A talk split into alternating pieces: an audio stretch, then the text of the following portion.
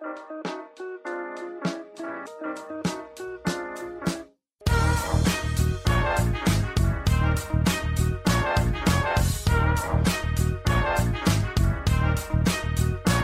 und herzlich willkommen, wir sind die Fotologen. Mein Name ist Thomas Jones und in Rating grüße ich den Falk Frasser. Hallo Falk. Hello Thomas Jones, wir müssen wieder mehr Kirchheim unter Tech erwähnen. Das ist total gemein. Ja, Herzliche Grüße nach Kirchheim unter Tech, der Nabel der Welt. Ja, ja, oder die Nadel im Heuhaufen, das ist immer so eine Frage. Ne? Die Nadel im Nadelhaufen eher, das ist noch schlimmer. Ja. Bei so vielen kleinen schönen Dörfern, wie wir hier haben. Aber schön ist bei euch. Ich bin Mhm. gerade ein bisschen gestresst. Also nicht so richtig schlimm, aber so ein bisschen und habe schon so ein paar Mal gedacht, so jetzt über die Felder laufen bei euch und dazu diese Zahnbürste hochgucken und so. Mhm.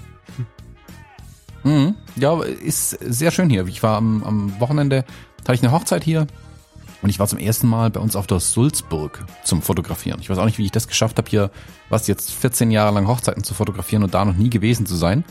Ähm, eine total schöne Location, kann ich empfehlen. Ähm, idealerweise bringt aber ein bisschen Schatten mit, weil wenn da die Sonne reinknallt, dann ist es schlimm. Wir hatten zum Glück Wolken. Äh, vormittags noch, danach hat's dann keine Ahnung, 33, 34 Grad gehabt. Das war nicht auszuhalten am Wochenende. Und heute soll's 36 knacken. Moment, ich check mal kurz den aktuellen Wetterbericht hier, was wir für heute angesagt haben. 36 Grad. Wow. Was? Ist das Die ganz echt vielen so? alten Zeiten, wir reden wieder über das Wetter. Wir reden über das Wetter. Ich habe irgendwie gedacht, jetzt ist mein iPhone drüben, verdammt. Ich habe gedacht, heute wird nicht so warm, aber hm. Mhm.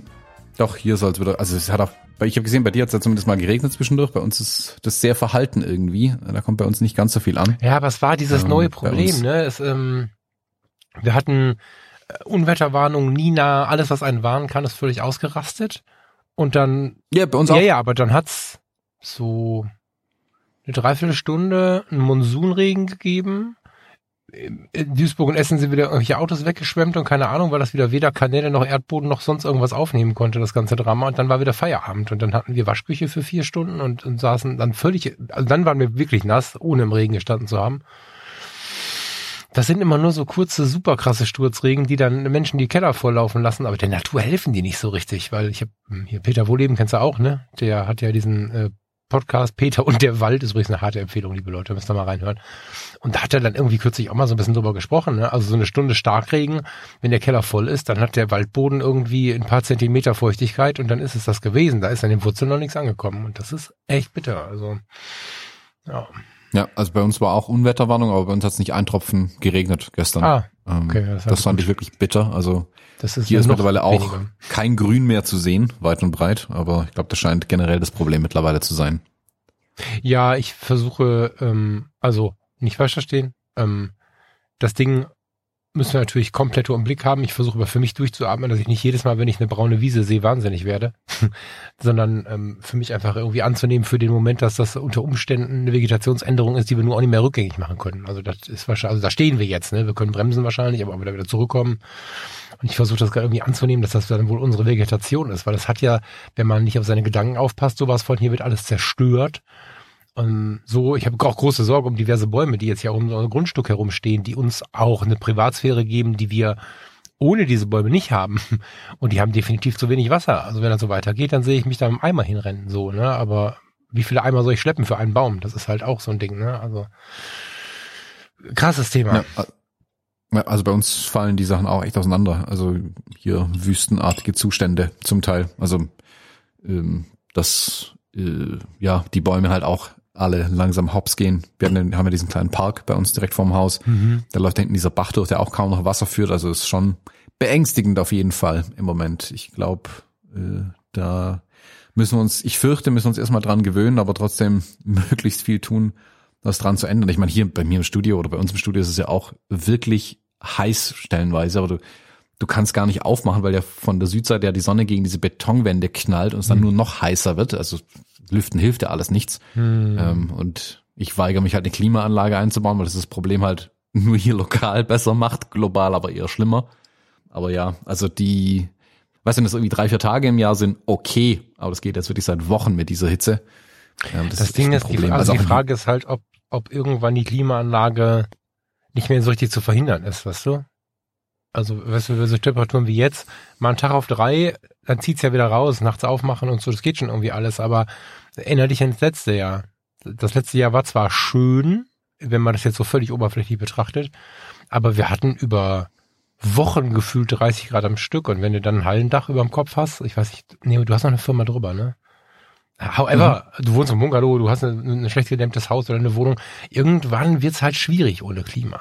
Wenn du dann nachts auch in deinen 25, 28 Grad liegst, dann ist halt die Frage, wie lange der Mensch das mitmacht. So schwierig. Ja, also wir hatten, wir haben so ein äh, Babyphone bei unserem Junior drin, das auch eine Temperaturanzeige hat und die hat gestern Abend 29 Grad angezeigt. Ja, um 10 Uhr nachts oder so. Also das ist schon richtig, richtig hart. Das ja, heizt genau. sich halt so unfassbar auf dann alles. Ja. Ähm, das ist echt ein Problem. Auch wenn ich dann hier Kundschaft habe zum Fotografieren. Ich meine, das ist ja auch für niemanden angenehm, hier reinzukommen, wenn es hier drin auch 30 Grad hat. Vor allem, mhm. wenn ich die dann fotografieren soll und die schwitzen wie die Bekloppten. Die Blitze ja. machen es dann echt auch nicht besser. Also es ist wirklich so, uh, bin echt hin und her gerissen. Ja. Ich meine, wir haben jetzt einen riesen Upgrade hier, weil wir einen Kühlschrank haben. Das ist zumindest haben wir jetzt kalte Getränke, das ist ja schon mal was. Mach ihn auf, dann ist auch gut. Ja, genau. Einfach macht alle eure Kühlschränke auf, ja. um Global ja. Warming zu stoppen. Klimaanlage an, Fenster auf.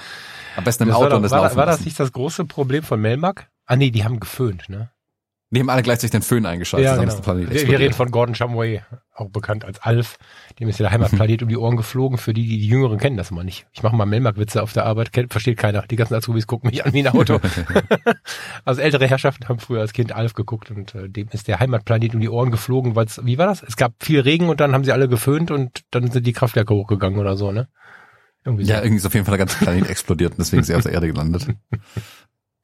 Ich glaube, ja, also, sollen wir mal mit dem Podcast anfangen oder? Äh, zum Thema alt, ich habe noch ein, ein Update. Ähm, ja. Du hast ja vorhin schon ähm, meine Brille hier gelobt, obwohl es immer noch die gleiche ist. Aber ich habe ein kleines Upgrade an der Brille durchgeführt. Moment, also es ist wieder super für Podcast-Content. Äh, schau mal. Oha. Ja, das, äh, es ist Wenn du mit einem YouTuber-Podcast hast und der fängt an zu performen vor der Kamera, allein für mich ist das herrlich. das hast du nicht gemacht. Doch. Oder also, ist das eine reine Lesebrille? Nee, also, hm, ja, es ist meine Nahbrille. Also ich musste mir eingestehen, dass ich auf die Nähe wirklich nichts mehr sehe. Deswegen trage ich die jetzt öfter, als mir lieb ist. Ähm, und ich trage es halt auch beim Fotografieren. Und beim Fotografieren, wie ich befürchtet hatte, wechsle ich halt ständig zwischen Sucher und Display. Und im Sucher kann ich es ja einstellen, da sehe ich ohne Brille wunderbar. Hm. Im Display sehe ich halt nichts ohne Brille. So. Ja, ja, ja. Wenn ich mir jetzt jedes Mal die Brille hoch auf die Haare setze, dann ist, sieht die halt aus wie Arsch irgendwann. Ja. jedes Mal zusammenklappen, vorne reinhängen ist auch nichts. Deswegen habe ich mir ein Brillenband gekauft und baumel die um meinen Hals und jetzt sehe ich endgültig alt aus. Ja, das stimmt. Ich wollte gerade sagen, wir reden gerade Pantomime, wir müssen erzählen, was du da hast, aber ein Brillenband, ja genau.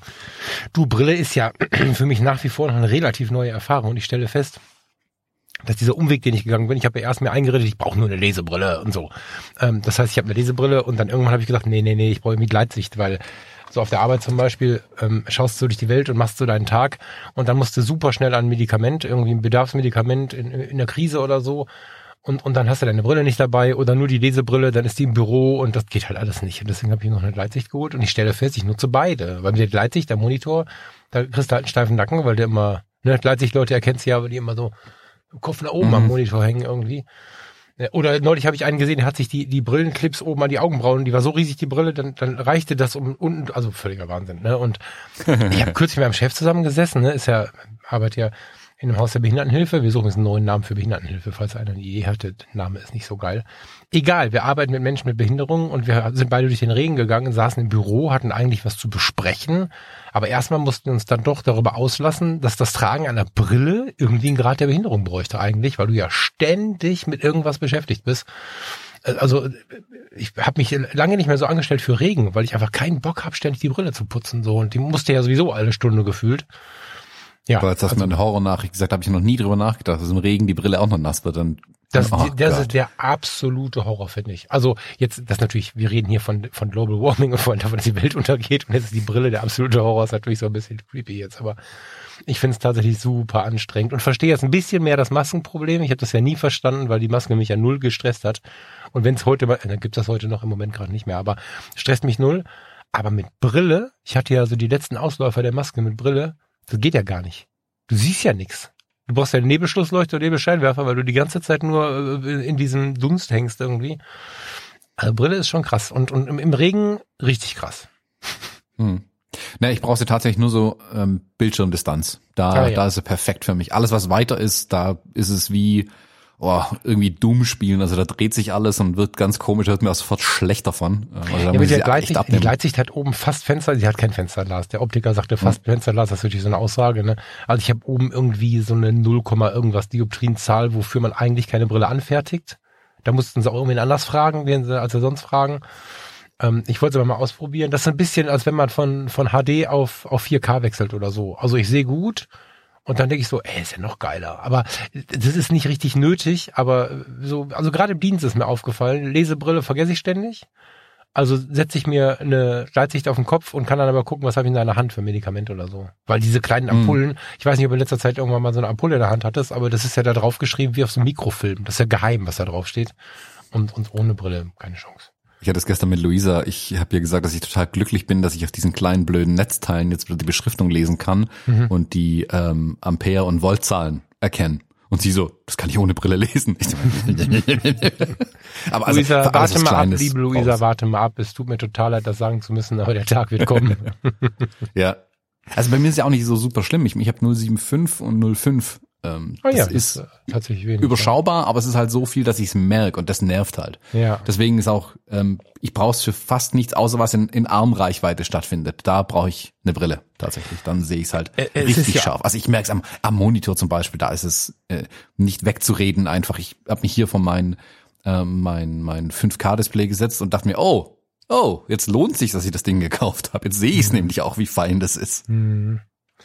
Ja, es ist ja, allen, die so durchhalten, boah, geht früh zum Arzt, äh, beziehungsweise von mir auch zum Optiker, weil ich, ich habe das halt sehr lange so, nein, ich brauche keine Brille. Und äh, das macht am Ende ein bisschen Kopfschmerz, ein bisschen undönig, ein bisschen, vor allen Dingen schneller müde. Das habe ich jetzt total, also äh, tatsächlich, seitdem ich die Brille ähm, ähm aufhabe, bin ich insgesamt, habe ich mehr Energie, weil das Gehirn einfach unglaublich viel Leistung darauf verbaut, wenn du, ähm, es irritiert mich dein Kamerabild, aber das ist keine Absicht, das passt zum Thema. Also ähm, wenn du die ganze Zeit korrigieren musst oder dein Gehirn die ganze Zeit für dich korrigieren muss, das ist der Wahnsinn. Das ähm, ja, kann ich nicht empfehlen. Mm -mm. Ähm, es gibt noch ein Update hier von Studio Jones. Yes. Ähm, wir sind jetzt wirklich Studio Jones. Die Betonung liegt auf wir. Äh, Luisa ist nämlich jetzt seit diesem Monat hier mit eingezogen. Dachte yeah. mir, ich hau das hier mal so als äh, brutale Info raus. Ähm, Luisa hat sich nicht auch selbstständig gemacht komplett hat den Sprung geschafft ins ah. Unternehmerinnentum. Sie war ja schon, schon lange in Teilen dabei, deswegen war ich gerade kurz äh, irritiert, aber du meinst jetzt 100 Prozent quasi. Genau, jetzt ist sie 100 Prozent. Ähm, hm. Also nicht dabei bei mir, sie hat ihr komplett eigenes Ding, das ist das Schöne. Äh, aber es ist hier mit ins Studio mit eingezogen, was ja eigentlich auch schon lange der Plan war. Ähm, was sicherlich auch ein Grund ist, warum ich mich dann endlich entschlossen habe, eine Küche und einen Kühlschrank mal einzubauen, dass es hier nicht aussieht wie in so einer Männer-WG die ganze Zeit. ähm, sieht jetzt alles ein bisschen ordentlicher aus. Also Riesen-Upgrade für mich und mein Studio auf jeden Fall. Ähm, und ist auch lustig, hier wieder jemanden im Büro zu haben. Ähm, ja. Inklusive der Lila, die es auch super findet, dass jetzt jeden Tag mit hierher kann. Herzlichen Glückwunsch, Lisa. Viel Erfolg. Und ergeben sich da auch so also klar, ne? Du musst immer fotografieren, nehme ich an. Haben wir schon ein paar Mal gesehen jetzt. Aber kann man da nicht irgendwas zusammenbauen, so? Ne, unsere, unsere m, hm, Haupttätigkeiten sind ja schon ein bisschen unterschiedlich. Also sie macht ja, ja diese Illustrationen für Postkarten, für Printprodukte, Poster, Stundenpläne, alles mögliche. Ich hau euch einen Link in die Shownotes unten rein. Äh, unten. Ich hau euch einen Link in die Shownotes rein. Bei YouTube ist es unten, bei euch ist es überall. Ähm, es ist eher so, dass wir halt, was wir so halt immer abends schon gesprochen haben ähm, über die Arbeit. Dass ich mhm. zeige ihr mal ein Bild, sie zeigt mir eine von ihren Illustrationen. Wir fragen uns, ah, wie siehst du das bei den Produkten, Lieferkette, Blagedöns, irgendwas. Also das ist ja oftmals bei uns Thema abends dann am Esstisch gewesen. Das können wir jetzt halt hier direkt schon machen und uns da mhm. gegenseitig beratschlagen, mal auf was draufschauen. Ähm, so wie sie mir Tipps gibt, kann ich ihr mal einen Tipp geben und so. Es ist halt ein ähm, schönes Miteinander arbeiten hier, obwohl wir eigentlich getrennte Sachen machen. Für sie ist natürlich der Vorteil, dass jetzt hier ähm, Riesensammelsurium an Fotoequipment hat, das sie nutzen kann und ihre Produktfotos und so weiter hier jetzt halt äh, und Videos machen kann. Ähm, mhm. Weil im Prinzip alles rumsteht die ganze Zeit. Muss ja, nur ja. einschalten und nutzen, das ist natürlich schon schön. Das müssen wir mal gucken. Wir hatten ja mit der, als die XT5 rauskam, haben wir ja so ein kleines Produktshooting hier gemacht. Ähm, das habe ich in einem, in einem Review-Video, seht ihr das auf YouTube, linke ich euch auch in die Show Notes da hat man hier so eine Ecke aufgebaut, wo wir für sie ein paar Produkte fotografiert haben. Das ist jetzt so das nächste Ziel, so eine dauerhafte Ecke vielleicht irgendwie zu etablieren, so wie meine YouTube-Ecke oder vielleicht wird es sogar die gleiche, mal schauen, dass wir hier quasi sagen, immer jederzeit schnell fotografieren können, ohne es aufbauen zu müssen. Das ist dann so der nächste Schritt, der jetzt ansteht. Mhm. Voll gut. Ja, wir haben, was ich bei euch halt, du bist eingangs, hast du es gerade gesagt, total schön finde. Neulich hattet ihr, das hast du geteilt, war das, war das offiziell öffentlich geteilt? Ja, ne? Das war nicht irgendwie enge Freunde oder so? Euer Wochenende? Mhm, wir waren frei war, offen, war, war offen, ne? Mhm. Nicht, dass ich irgendwie Internas raushaue. Ähm, ihr habt Pärchenwochenende gemacht, so wie man sich das vorstellt und alles voll hier fein und hier ein Wein und da dies und da das und dann am Abend zack, Laptops auf, Arbeit. und das finde ich ja total schön, wenn ihr dann irgendwie zusammensitzt und da irgendwie zusammen rumspinnt und so. Und ich kann es mir ja lebhaft vorstellen. Ich meine, jetzt bin ich natürlich, äh, ich habe mit dir ja noch keine Beziehung gehabt, aber ich sehe ja äh, immer noch dich äh, vor mir, äh, wenn wir dann irgendwo gesessen haben. Äh, du gehst ja so drin auf und ich kann mir vorstellen, wenn ihr das zusammen könnt, das ist schon geil. Und ihr habt dann das Studio zu. Das ist ja noch wie nochmal heiraten, oder? So ein bisschen? Wie nochmal zusammenziehen. Ähm, wie nochmal zusammenziehen. Ja, also für uns, ich meine, wir haben uns ja bei der Arbeit kennengelernt. Das macht für uns beide natürlich super schön, ähm, dass wir mhm. wieder zusammensitzen können. Ich kann jetzt einfach jederzeit mir einen Knoppers aus meiner süßen Oase holen, zu ihr an ihren Tisch rüberlatschen, in ihr Büro, mich, mich da hinsetzen, mich da hinsetzen und meinen Knoppers futtern und irgendwelchen Nonsens reden äh, und dann wieder gehen, völlig unproduktiv. Äh, aber es ist einfach eine, eine schöne Arbeitsatmosphärik, Arbeitsklima hier jetzt auch, wenn man nicht alleine hier drin rumsitzt, ja. irgendwie in dem Riesenstudio. Ja. Ähm, und ja, wir können zusammen halt extrem gut arbeiten. Ähm, das ist auch, ähm, also wer genau hingeguckt hat in Stories, hat vielleicht gesehen, ob es da in Zukunft noch neue Projekte geben wird. Mehr erfahrt ihr bald hier auch an dieser Stelle. Ähm, Scheiße, aber da wird sich auch sehen. sicherlich noch was ergeben, äh, an was Sind die noch arbeiten, aktiv, die Stories? Äh, nee, die sind raus. Oh Mann. Deswegen müsst ihr sie schon äh, live angucken. Ähm, okay. Aber da, wird, da werden noch gemeinsame Sachen auf jeden Fall entstehen. Also im Moment gibt's noch nichts zu sehen, ähm, aber da wird sicherlich noch was kommen. Hammer. Sehr, sehr schön, lieber Thomas. Finde ich gut. Weißt du was, Farida guckt mich neulich an. Wir sitzen am Balkon irgendwie abends. Das ist unsere Oase im Moment, ne? Wir haben den riesigen Balkon ähm, ins Grün raus und war echt viel zu tun in den letzten Wochen. Ich habe ich hab meinen Kalender irgendwie vercheckt und habe jetzt fünf Wochenenden durchgearbeitet. Ähm, so und ich habe ja dann Arbeitswochenenden, freie Wochenenden, Arbeits in die sechs Wochenenden.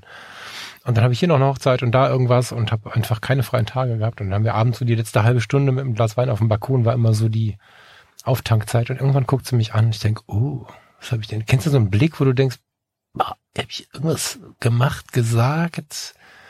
Hm, was hab ich so? Ähm, und dann also ich, ich habe keinen Einlauf gekriegt. Es fühlte sich so an, aber ich habe keinen Einlauf gekriegt. Aber sie hat festgestellt mit sehr großem äh, Schock, wann wir das letzte Mal bei euch waren. Ich habe es schon wieder vergessen, aber es ist wirklich ewig her.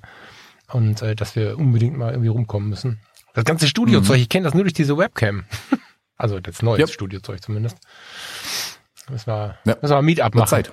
Müssen wir mal wieder neu mhm. vorstellen und so.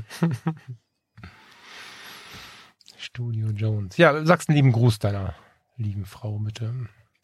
Werde ich ausrichten. Lass uns mal einen persönlichen äh, Rückblick machen, ähm, yes. was so in den letzten Wochen anstand. Du hast ja gerade schon ein bisschen angerissen und wir hatten, wir haben ein bisschen so ein Schnittmengen-Thema vielleicht. Mhm. Ähm, also bei mir gehen ja die Hochzeiten jetzt gerade wieder los, was ähm, auch spannend ist. Ähm, es ist interessant, im Juli die erste Hochzeit zu fotografieren. Das ist wirklich ein ungewohntes Gefühl.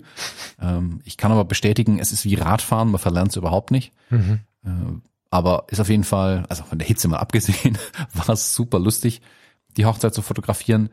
Aber mir war auch wieder klar, warum ich es weniger machen möchte. Also es ist A, super anstrengend, aber das liegt hauptsächlich daran, dass ich alt bin. Und ähm, es Reit ist halt doch nicht immer so da drauf rum. Ey, ich bin, also im du Schnitt, bist der Wurm von uns beiden. Äh, also, wenn du halt, keine Ahnung, zehn Jahre älter bist wie die Brautpaar, wie gesagt, die Leute siezen dich halt. Jetzt, da ging's einigermaßen, die waren alle Anfang, Mitte 30 so grob schon, äh, 30 bis Mitte 30. Aber das ist das eine, aber ich merke es halt selber auch, dass ich einfach älter werde. Also, also ich habe mit denen, also zwei, zwei Punkte, ich habe mit denen erstens besprochen, wenn sie jünger sind und sie siezen mich, gehe ich. Ja, sage ich oh, auch immer. Und was mir aber auch auffällt, und das ist zum Schießen, ne? Meine Brautpaare werden ein bisschen älter. Letzte Brautpaar mhm, war ja. irgendwie Mitte 50 und, und jetzt inzwischen Anfang 60 und so. Also ich, ich fange irgendwie in der in der Zielgruppe scheinbar an, irgendwie also ein bisschen wie im Radio. Ne? Also jetzt hier die Leute bei uns aus der Gegend. Früher war ich eins live, dann war ich immer WDR 2, langsam werde ich WDR 4 und das ist bei den Hörern bzw. Brautpaaren auch so scheinbar. Mhm. Ja, das ergibt sich, glaube ich, einfach, wenn die sehen ja auch, wie alt wir sind und entsprechend ändert sich auch die, das Publikum, das uns dann buchen wird äh, für Ja. die Zukunft. Was für mich aber auch okay ist. Also Ja, gesagt, ja, ich, voll. ich bin mit einer Handvoll Hochzeiten extrem glücklich ähm, und das werde ich auch so weiter durchziehen. Was aber ganz interessant war, und das ist das, was ich eigentlich hier ins Thema reinbringen wollte, ich hatte vor puh, auch schon drei Wochen, oder glaub, an dem, an dem Wochenende nach unserer letzten Aufnahme, hatte ich einen äh, Shoot mit einem Brautpaar, dessen Hochzeit ich gar nie fotografiert habe. Wir hatten uns damals äh, einmal getroffen, wir hatten ein Vorgespräch, sie haben gebucht und dann kam Corona um die Ecke äh, und wir haben damals gesagt, dass er die die Anzahlung, äh, sie wollten die Anzahlung nicht zurückzahlen, habe ich gesagt, okay, dann seht es als ähm, als Deposit, als Guthaben und wir machen dann irgendwann mal entweder ein Pärchenshooting oder ein Familienshooting oder was auch immer. Aber die auch dann gesagt haben, sie werden gar nicht mehr groß feiern. Also die haben einfach standesamtlich geheiratet, das war's dann. So, die kamen jetzt und es ist aber auch irgendwie halt drei Jahre her, dass wir das letzte Mal gesprochen hatten. Und ich bin an die Sache ein bisschen so rangegangen, wie ich immer an die Familienshoots rangehe. Da habe ich gesagt, so und so, ja, äh, wir wissen ja schon, wie es abläuft. Da fängt dann das Problem an. Wir wussten, also ich wusste es, sie nicht. Ähm, wie, wie meine Art ist zu fotografieren und überhaupt. Und dann kamen die zum äh, verabredeten Ort und Zeit und dann waren die halt wirklich alle drei gleich angezogen quasi, also oben weiß, unten eher so Beige-Töne, was an sich ja schon okay aussieht, aber ich war halt so voll auf Reportage eingestellt. Also, hey, lass uns über die Wiese rennen, auf den Spielplatz gehen, mal gucken, was los ist, vielleicht trinken wir was. Hauptsache der Kleine hat irgendwie auch nebenher Spaß, wie ich es ja immer mit meinem Brautpaar mache. Und das wissen die ja von mir, wenn ich deren Hochzeit fotografiert habe. Das Ah. wussten die ja nicht. Ich habe es ja nie fotografiert. Also das kreide ich schon mir an, äh, dass ich das irgendwie hab rausgehen lassen. Das hätte ich nochmal irgendwie abgleichen müssen mit denen.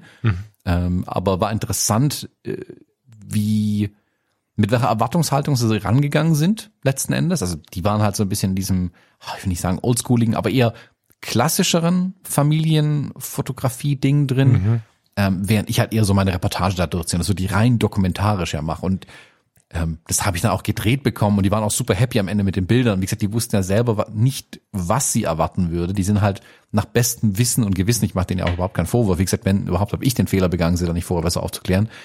Ähm, sind sie da rangegangen und ich glaube, wir haben das Beste rausgeholt. Aber hat mir wieder gezeigt, wie, wie neu das dokumentarische und der Reportageansatz tatsächlich ist nach wie vor und Ja. dass es eben noch nicht so verbreitet ist. Mm, Ich habe das deswegen jetzt hier reingenommen äh, aus zwei Gründen. Also habe, als mir passiert ist, ähm, äh, als Learning äh, immer noch mal absprechen, was man tatsächlich macht. Und ähm, der Tobias Löhr, Shoutout an Tobias, ähm, du kennst ihn auch, Tobias Mhm. Löhr. Ja, auch der. Fotograf, Ja. also Ja. Weltklasse äh, Reportagefotograf generell einfach. Den hat man kürzlich bei Abenteuer Reportagefotografie ähm, als Gastredner, klingt auch ein bisschen schräg, aber als Gast bei uns und hat einen kleinen Vortrag gehalten, einen Abend mit uns und den Teilnehmenden verbracht und hat uns von seiner dokumentarischen Familienfotografie berichtet, wie er das macht in seiner Familie ähm, und wie er es auch für andere macht. Und das Schöne ist, da hat sich jetzt was ähm, gebildet, was ich hier unbedingt mal anbringen wollte. Und zwar, das ist doku.de. Das ist ein kleiner Zusammenschluss aus Fotografinnen und Fotografen, die eben dieses Dokumentarische in der Familienfotografie hochhalten und das pushen und bekannter machen wollen, was ich Weltklasse gut finde, weil das wird dann mir ein bisschen vielleicht die Arbeit abnehmen in Zukunft zu erklären, was ich denn tue, wie meine Fo- Familienfotografie aussieht. Ähm, da gibt es jetzt eine, eine Website, wo man die Paare einfach hinverweisen kann. Werde ich in Zukunft auch machen, weil es da am besten beschrieben ist, mit tollen Bildern ähm, auch gezeigt ist, wie dokumentarische Familienfotografie ähm, aussieht. Ähm, das ist doku.de, dann finde ich unten eine geile Seite, aber finde ich unten doku.kollektiv. Das ist jetzt wieder was anderes oder? Nee, das ist das Doku-Kollektiv, genau so nennen sie sich. Ähm, Ah, verstehe, weil das ist doku.de klingt dann wie, äh, verstehe. Das kann man oben nicht sehen, das ist, also weißt du, ich bin oben auf der Seite. Lieben Gruß an den Tobias. Du bist oben, we see you, voll gut, Doku, Familienfotografie, Hashtag, das ist Doku, dann habe ich das aber ge- gespeichert als das ist Doku. Und dann finde ich unten äh, Doku-Kollektiv und denke, ah, das ist was anderes. Nur als kleine Rückmeldung, voll geil, aber sonst kann ich gut leiden. Ja. Und du bist aber nicht Teil des Ganzen, sondern du erzählst jetzt nur davon gerade, oder? Nö, ich habe mir überlegt, ob ich ähm, tatsächlich mit rein will. Ja. Ähm, also habe aber nicht den Anspruch, dass ich reinkomme. Also, Das steht mal außen vor. Ja. Ähm, ich habe es mir aber tatsächlich überlegt, es vielleicht anzustreben. Dann müsste ich aber halt auch mehr die Art der Familienreportage machen in Zukunft. Aber ich sehe das ja als eine ganz schöne Sache an. Aber wenn ich dann halt nur drei so Dinger mache im Jahr, ist es vielleicht auch ein bisschen wenig, Ja, das ähm, stimmt, um dann da Mitglied zu sein. Ähm, aber ich werde auf jeden Fall mit denen mal Kontakt aufnehmen. Einfach mit denen sprechen, weil ich es eine klasse Sache finde, was die da machen. Ja. Und ich dachte mir, äh, ich kann zumindest ein bisschen das Ganze anschieben und helfen, wenn ich es hier bei den Fotologen mal erwähnt habe, dass es Ja, da, dass sich da was gebildet hat. Ähm, allerdings, also zwei, zwei, na, zumindest einen Punkt auf jeden Fall dazu. Alles andere ist Ameisenscheiße, steht hier. also ich bin, also ist schlimm, ne? Aber trotzdem bin ich aus historischen Gründen dagegen, Ameisenscheiße irgendwie äh, zu entfernen. Das muss bleiben. Irgendein, ich wollte gerade Hornochse sagen, das ist liebevoll gemeint. Irgendein Mensch auf der Hochzeit, äh, beim Familienshooting, bei immer muss dieses Ameisenscheiße brüllen und die Kinder haben auch einen verdammten Spaß dran. Also ohne Ameisenscheiße geht's nicht, finde ich. So, das ist das Wichtigste. Ja, für so ein Gruppenbild funktioniert das, glaube ich, ganz gut, aber ähm, wenn du so ein komplettes Familienshooting auf dem Ding aufbaust, äh, da kommst du, glaube ich, nicht so weit, weil das Ich ist dann nach fünf Minuten auch nicht mehr witzig. Äh, humorvoll gemeint. Ich fand den Spruch einfach gut. Ja, mag ich sehr. Kollektiv ist ja eh so ein Thema, ne? Also jetzt äh, irgendwie Street-Kollektiv und dies Kollektiv und jenes Kollektiv. Man könnte jetzt, ne, also alles hat ja immer zwei Seiten. Ich will die positive angucken. Ähm, gibt alle möglichen Kollektive jetzt gerade. Große und kleine Kollektive und so. Und das ist ja im Prinzip analog zu den, zu den Communities. Ja, also wir haben von auf, also von Abenteuer, Reportage, Fotografie, von eurem, der ist ja kein Workshop. Was sind wir denn? Eurem Auch eine Community, eine Learning Community. eine Learning Community, eine Schulklasse. So, da haben wir eine Mikro-Community. Wir haben die Mikro-Community von Fotografie tut gut. Das ist der Freundeskreis. Wir haben vom, vom, keine Ahnung, ISO für 100 Podcast zum Beispiel die kleine Community. Das ist ja irgendwie so eine, wir sind alle irgendwie bei Instagram. Und eigentlich sind wir aber viel mehr aktiv in unseren Mikro-Communities. Und witzigerweise höre ich, also ich höre in den Mikro-Communities, in denen ich immer bin, auch von den Leuten, die bei euch, bei ARF sind und so, gucke ja auch selber schon mal rein. Das ist irgendwie total interessant, dass die Welt sich gerade wieder nach diesen kleinen Clubs so ein bisschen sehnt. Und bei den Kollektiven ist es ja ähnlich. Also da geht jetzt gerade auch so ein bisschen der, der, der, der Wunsch zusammenzuarbeiten, sich ein bisschen zusammenzuschließen, aber schon in kleinen Grüppchen irgendwie und die laden dann aber wieder ein. Also das finde ich ganz interessant. Es geht nicht mehr um dieses, wir sind vier Helden, werden in der dritten Person auf der Webseite angesprochen und keiner darf uns sehen, sondern da gibt's dann irgendwie Treffen und so, wo dann interessierte Hörer, YouTube-Schauer, was auch immer, sie. Also ich finde die Entwicklung total schön hin zu diesem Kollektivdenken und zu diesen zu diesen ganzen Mikro-Communities, weil wir so ein bisschen wieder die Fotoclubs gerade reanimieren in einer neuen, zeitgemäßen Form. Das mag ich total. Ich fällt mir gerade so ein, wo ich jetzt die nächste, die, das nächste Kollektiv finde hier. Finde ich gut. Mag ich. Habe ich auch voll Bock drauf. Ich wüsste aber nicht, was mein Kollektiv wäre, deswegen halte ich da mal die Füße still. Ich habe da jetzt kein Thema, aber vielleicht finde ich ja irgendwann noch mal ein Kollektiv, was zu mir passt. aber das finde ich irgendwie nett. Arbeitsgemeinschaften, Fotoclubs, irgendwie so. Ja, ich glaube, das hat so eine gewisse Renaissance gerade tatsächlich, weil es ist ja schon anders als der Foto-Stammtisch-Fotoclub von Mhm. da anno dazu mal. Also ich hatte jetzt ja relativ viel Kontakt mit so Fotoclubs und kleinen Fotovereinen und so und die sind cool. Das ist äh, also macht Spaß auch bei denen mit denen was zu machen, aber da ist äh, der Altersdurchschnitt manchmal sehr sehr hoch, muss ich sage ich jetzt einfach so. Also alle, die ich bisher kennengelernt habe. Ja so, ja. Und du hast als junger Mensch vielleicht so ein bisschen hm, wenig Schnittmengen mit den Leuten, abgesehen vom Fotothema. Und die Kollektive scheinen so die neue Generation der Fotoclubs So meinte ich zu das sein. gerade, genau. A, Ja. jünger äh, durch die Bank weg, habe ich das Gefühl, und dadurch auch ein bisschen anders. Wie du sagst, es ist dieses nicht, ah, wir sind der Fotoclub Dillewang und wir machen sonst gar nichts und es gibt auch neben uns keine anderen Fotoclubs, sondern es ist dieses, es gab jetzt hier äh, letztes Wochenende, was ich leider, leider verpasst habe, weil ich auf einer Hochzeit war, ähm, dieses Meet in Street in Nürnberg, wo die ganzen Street Collectives zusammengekommen Ja, sind, ja, äh, um sie genau. da zu treffen, was ich, oh, glaubt's mir, ich bereue es am allermeisten, dass ich nicht da war und die ganzen Grüße, die ihr mir geschickt habt. Danke, aber es hat's nicht einfacher gemacht. ähm, aber sowas finde ich total gut, ähm, dass die diese ähm, diese Collectives wirklich ihr die die Potenziale der neuen Zeit auch nutzen, also sich online vernetzen, gemeinsam solche Events machen, Aktionen machen gemeinsam. Ähm, diesen, ähm, wie hieß er, Walk and Talk, bei dem ich in Düsseldorf mit dabei war, dem Dorf Collective, wo einfach alle eingeladen werden, hey, komm noch mal dazu. Wie viele sind da die im geht's Dorf gar nicht drum. Vier. Überschaubar. Also also wir sind nicht im Foto, das ist so ein bisschen das Ding, ne? Wir, haben, müssen uns dran gewöhnen. Ich glaube, die kleinen Communities sind die Fotoclubs und die Collectives sind, weiß ich auch nicht. ist ja schon ein bisschen elitär, kann man ja nicht anders sagen. Ne? Ist ja so. Sind ja immer kleine Gruppen, die sich zusammenfassen, die aber viel nach außen tragen. Also man sendet nicht mehr so viel oder man sendet nicht mehr ausschließlich alleine seinen Kram, bespricht seinen Kram, hat vielleicht dranhängend sogar eine Community mit vielen. Dass man das, weiß, ich auch nicht, äh, das Fotologen-Kollektiv ist und dann sind wir jetzt wer sind die Freunde der Fotologen? Der Kai auf jeden Fall. Wir haben so ein paar Leute, die dann irgendwie auf jeden Fall irgendwie äh, Collective wären und der Rest wäre dann irgendwie Community.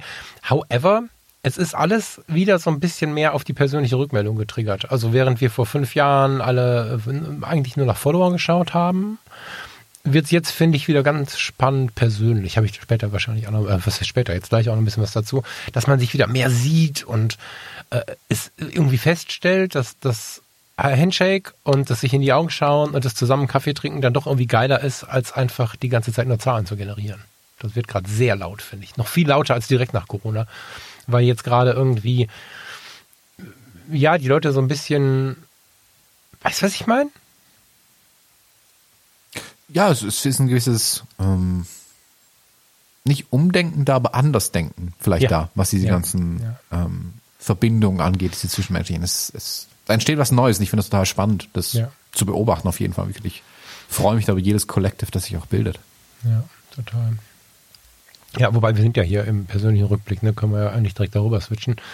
Äh, Habe ich jetzt halt auch erlebt, ne? Also Mikro-Communities erlebe ich ständig, wie ihr auch, ne, im Freundeskreis. Und ähm, wir hatten vor, jetzt muss ich mal überlegen, Anfang Juli, erster, zweiter, ähm, war ich zu einem Workshop eingeladen. Es gab äh, fünf Männer, die sich bei der Beate Knappe, also Männer sage ich jetzt, weil das ein bisschen auffällig war, dass wir alles Männer waren. Äh, und dann bei der Beate, das hatte ähm, eine besondere Stimmung. Nicht, dass keine Frauen dabei hätten sein wollen, nicht das falsch verstehen bitte, aber es war irgendwie eine ganz, ganz spannende Kiste, dass wir mit fünf Männern ähm, bei Beate, ja, im Studio zu Hause, Beate Knappe aus Düsseldorf, wer sie nicht kennt, kann das mal googeln, ähm, Beate Knappe ist eine ganz spannende Fotografin, hat wirklich Erfahrung gesammelt, hat mit 14 die Aus mit 14 oder 16. Sie hat mich korrigiert, als ich die falsche Zahl genannt habe. Ich glaube sogar mit 14, 15 irgendwie so die Ausbildung zur Fotografin begonnen, ähm, hat ganz spannenden Lebenslauf, interessante Bücher draußen. Also schaut euch das mal an und hat jetzt mit über 70 einen Workshop gegeben in Düsseldorf. Und wenn man zu ihr ins Studio kommt, kommt man zu ihr nach Hause und wenn man zu ihr nach Hause kommt, kommt man zu ihr ins Studio. Ähm, Du hast so eine Wohnung irgendwie 100, 120 Quadrat und du sitzt im Wohnzimmer und irgendwann so auf der Hälfte ist halt der riesige Durchbruch und dann äh, sitzt du halt auf äh, Armlehnen, Stühlen mit Kaffeegedeck und Millionen Fotos überall an der Wand gerahmt mit, mit Post-its irgendwo, Notizen, angepinnte Fotos, Polaroids, also ist alles Fotografie, tausend Bücher überall und du schaust aber in den Schwarzraum, also ins Studio das hatte ganz viel Ausstrahlung und ein ganzes Wochenende, zweimal acht Stunden, sich so intensiv mit der Fotografie zu beschäftigen. Das war mal wieder spannend und mal wieder wunderschön zu sehen. Das werdet ihr bei Reportagefotografie, beim Abenteuer Reportagefotografie genauso haben. Wenn man dieses Baby, was online schon gut funktioniert, dann plötzlich in die reale Welt holt. Immer wieder. Ob das auf der Fotopia ist, ob das die Treffen sind. Wir haben jetzt äh, nächsten Monat wieder äh, ein Live-Treffen, wo wir zusammen einfach spazieren gehen und in den Biergarten hängen mit einem ganzen Haufen Leute. Hätte ich gar nicht gedacht, dass wir so viele werden. Wir werden auf der Fotopia Dinge machen und so, so weiter und so fort. Und das war richtig krass, dann wieder aus dem aus dieser Mikro-Community die Leute rauszuziehen und in einer kleinen Gruppe von fünf Leuten plus Beate einfach zwei Tage Workshop zu machen. Also finde ich ganz beeindruckend, wie viel Wertigkeit das bekommen hat, nachdem das jetzt ja ein paar Jahre immer ganz nett war aber für viele Menschen nicht so laut war. Und inzwischen trifft man, ähm, wenn man so an den üblichen Orten unterwegs ist, nicht unbedingt nur andere Fotografen oder so Stativbilder, sondern obwohl die Fotografie im allgemeinen Grad, glaube ich, nicht die besten Zeiten hat, was so die Hobbyfotografie und auch die Berufsfotografie angeht, ist es dennoch so, dass du dann Gruppen triffst relativ häufig. Man weiß nie, ist das ein Fotowalk, ist das ein Workshop, äh, kennen die sich nur so oder so. Aber das, das hat gerade wieder so eine Stimmung, ähm, die in Teilen eine negative Stimmung ist, weil alle nicht so richtig wissen, wohin es geht, und in Teilen eine total schöne Stimmung von Aufbruch, weil die Leute wieder mehr miteinander machen, äh, Hand in Hand, ohne aber das Digitale zu verteufeln. Es gab immer so dieses Entweder-Oder und inzwischen vermischt sich das sehr, sehr schön. Kleinere Communities, man kennt, lernt den anderen wirklich kennen, man trifft sich auch mal. Feiere ich sehr und Workshop zwei Tage war richtig gut. Ja, ja also ich ähm, ich habe jetzt gemerkt bei also auf diesem Photon Festival zum Beispiel, mhm. wie wie schön das Zusammenkommen doch wieder ist. Weil für mich ist das Ganze ja, also das, vor allem, dass ich halt auf der, auf der Bühne stand, ist ja erst so mit ähm, Corona wirklich los oder in der Zeit losgegangen, aber halt alles digital und Zoom. Sonst kannte ich die Sachen ja auch eher von der Publikumsseite vorher. Mhm. Jetzt stehe ich zum Teil auf der Bühne. Ähm, das ist aber ganz egal, wo ich bei den Festivals stehe, aber ich merke auf jeden Fall, wie sehr ich es vermisst habe, diese persönlichen Zusammenkünfte einfach zu haben. Und wie gesagt, so das Photon-Festival Photopia wird jetzt ähm, super gut werden. Ah, da, kleiner Hinweis, damit ihr es gehört habt und möglichst früh in der Sendung. Einer der beiden Street-Workshops von Karen mir ist ausverkauft. Ihr solltet ja. euch also ranhalten, wenn ihr da noch dazu wollt. Ähm, der zweite ist noch offen, da hat's noch ähm, Plätze frei. Ähm, da könnt ihr gerne bei uns mal reinschauen, wenn ihr Interesse habt und vielleicht eher auf der Fotopia seid.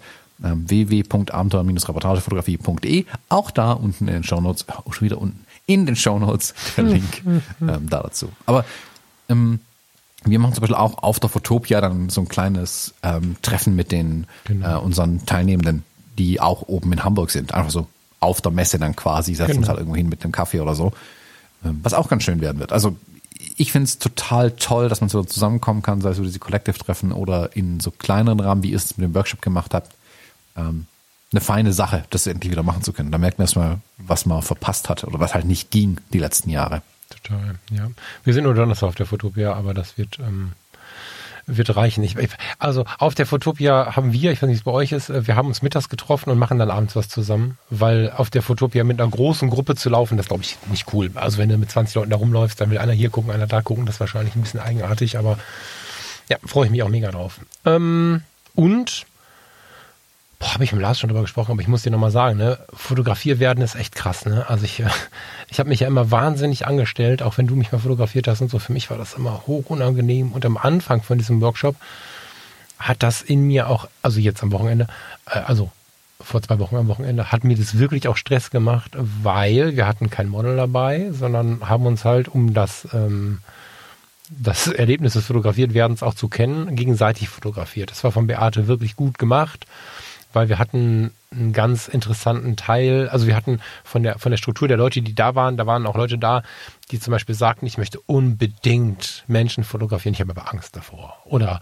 ich habe das noch nie gemacht und so weiter. Und die, die haben dann ja schon gar nicht die andere Seite kennengelernt. Und Beate hat einfach gesagt, wir brauchen hier nicht teure Models, äh, die den Preis hochpushen, sondern wir fotografieren uns gegenseitig und haben eine Erfahrung mehr dazu gewonnen, die ja auch im Umgang einfach ganz viel macht.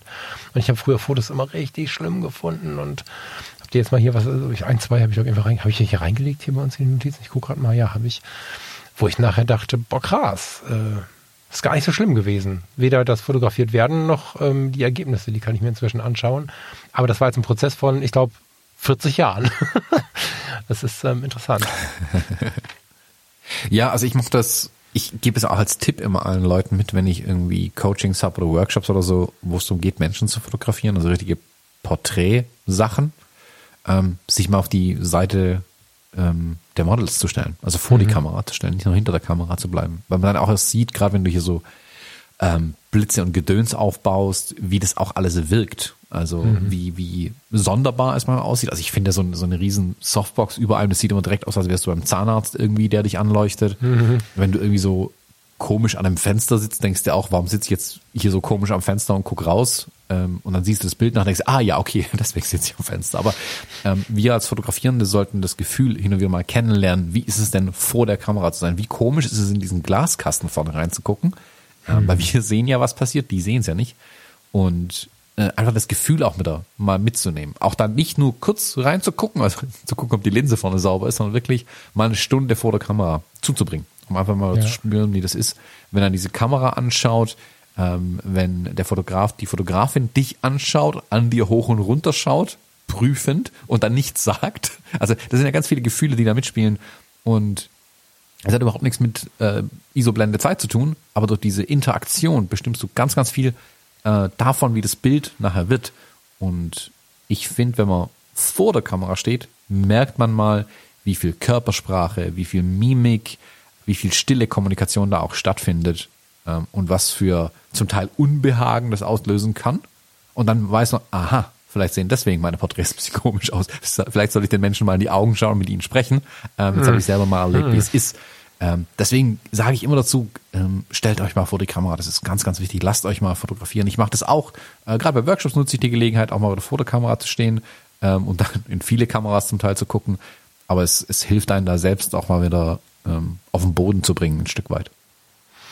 Hm, ja, und das, wofür wir so viel schon gesprochen haben und wo viele Menschen oder was viele Menschen auch schon so viel von uns gehört haben, mal zu erleben, nämlich diesen Blick in den Bildschirm von dem oder der, die dich fotografieren und dieses Oh.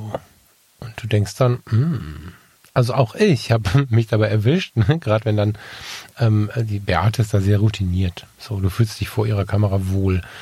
Aber wenn dann jemand, der nicht so viel Erfahrung hat, da steht, guckt erstmal in die Kamera sagt, oh Gott, und so, du denkst, oh Gott, mein Doppelkind, habe ich irgendwas falsch gemacht, keine Ahnung.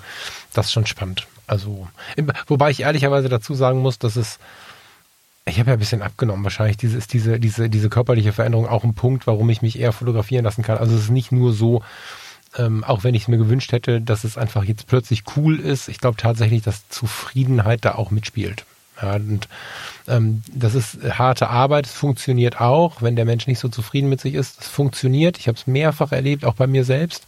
Aber es ist natürlich einfacher, wenn du selbst irgendwie dich schon selbst so ein bisschen mehr in die Zufriedenheit gerutscht hast, fotografiert zu werden. Aber dennoch war ich, oder vielleicht auch deswegen war ich wirklich überrascht. Das war für uns alle aber, wir haben uns die Fotos halt gegenseitig alle geteilt und alle sind unglaublich glücklich mit diesem Part, also mit diesem Part fotografiert worden zu sein, das Erlebnis bekommen zu haben, aber auch zu sehen, okay, krass, also jeder von uns hatte dann doch was Fotogenes hier und da. Total spannend. So, also quasi die, wir fotografieren uns gegenseitig Collection, äh, Collective.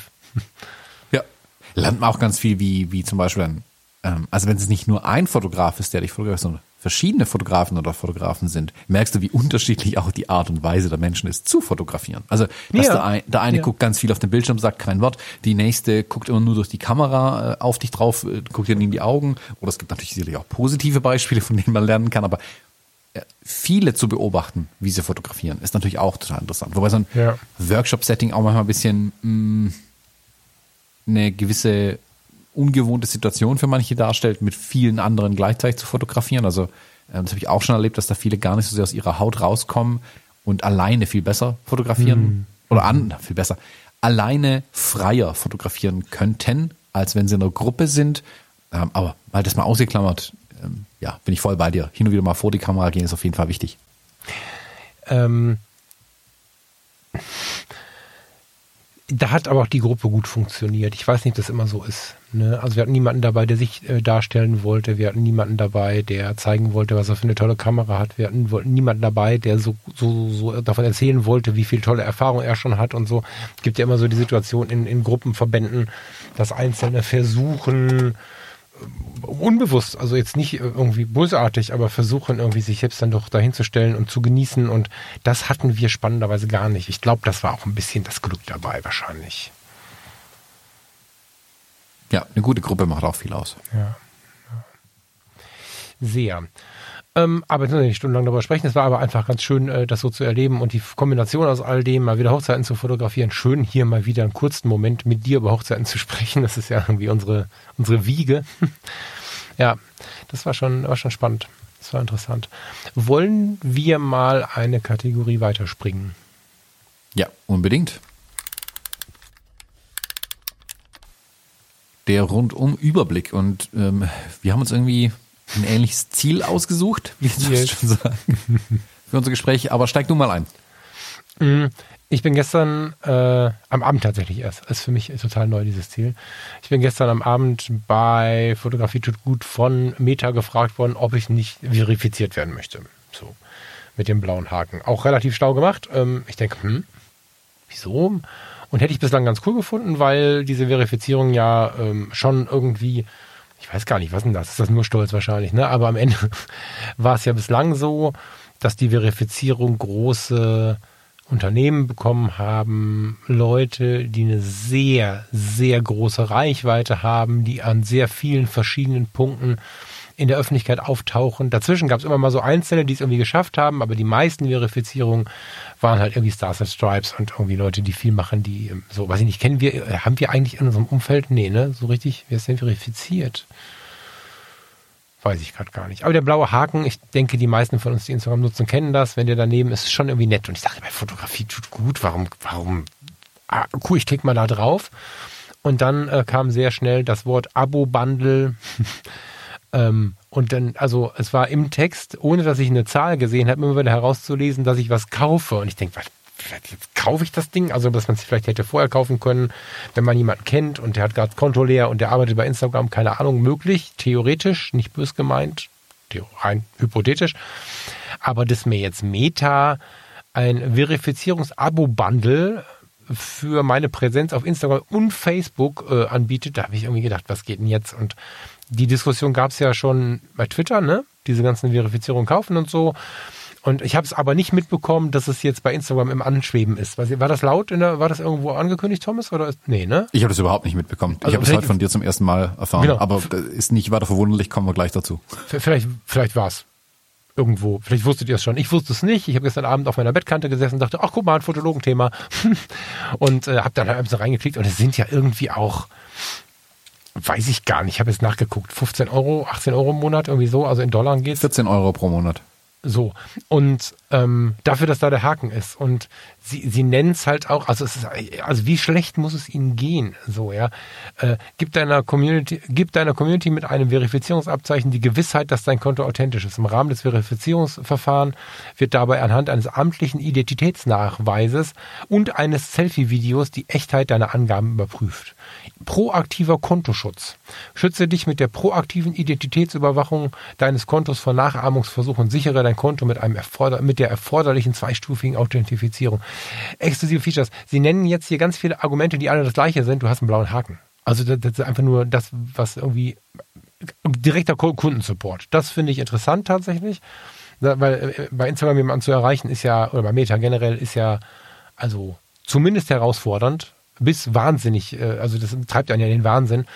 Ähm, aber ich bezahle sicherlich keine 15, 14, 13, auch keine 5 Euro dafür, dass eine Firma, die einen schlechten Kundensupport hat, mir ein bisschen was davon gibt. Und der Rest, wenn jetzt alle, die das für sich als, ach, vorsichtig formulieren, als Gewinn wahrnehmen, ein solches Häkchen zu haben, sich das mal eben kaufen können, ist ja die komplette Magie auch weg. So. Ja, das ist immer so, wenn, wenn ich mit irgendeiner, mit irgendeiner Verknappung, mit einem Reduzieren auf eine Gruppe, die ich definiere, ähm, den Reiz schaffe, dass man es haben will, dann ist natürlich, sobald es jeder kaufen kann, der Reiz weg. Also wofür soll ich jetzt 15 Euro zahlen? Ich bin ähm, gar nicht böse gemeint, ne? Macht das und ich werde euch nicht verurteilen, wenn ihr da einen Haken habt. Alles gut, ne? Aber fand ich ein bisschen schade, weil damit natürlich, also wir haben, wir haben eine Echtheitsprüfung, das finde ich nicht verkehrt. Wenn wir die jetzt regulär hätten, fände ich es auch gar nicht schlimm. Als Bezahlmodell finde ich es bescheuert. Ne? Jetzt müssen sie natürlich irgendwie Geld verdienen und wer weiß, was bei denen los ist, weiß ich alles nicht.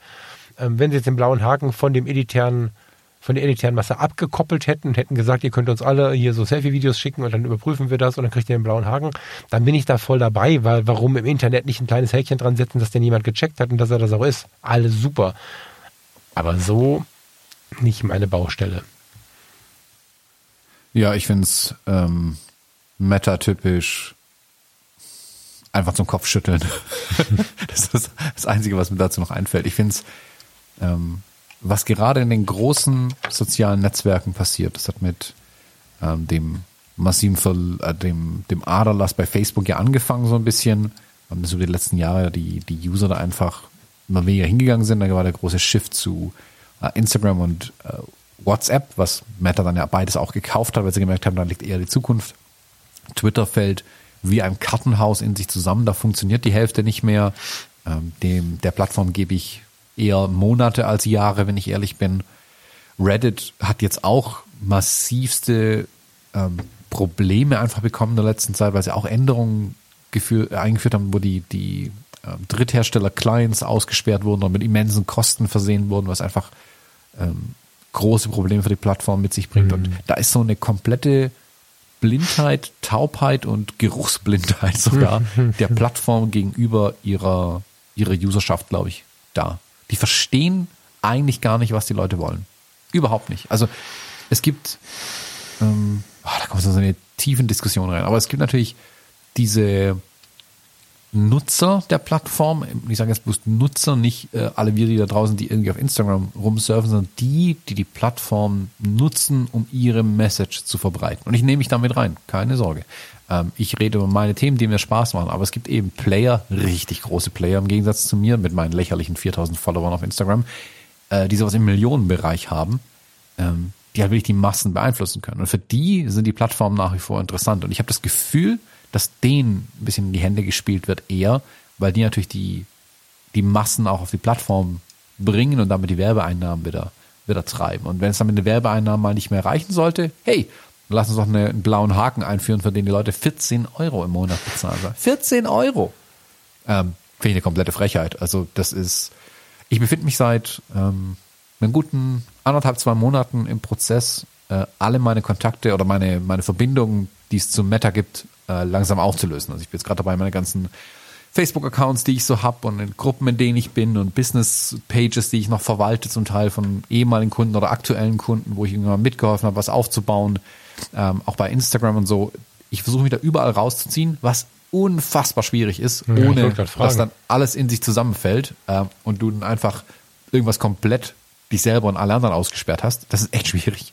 Ähm, und das Ding jetzt mit diesem blauen Haken ist so, ja, jetzt, jetzt werde ich mir definitiv äh, Zeit im Kalender reservieren, um das noch schneller durchzuziehen, weil das ist eine komplette Frechheit, ja.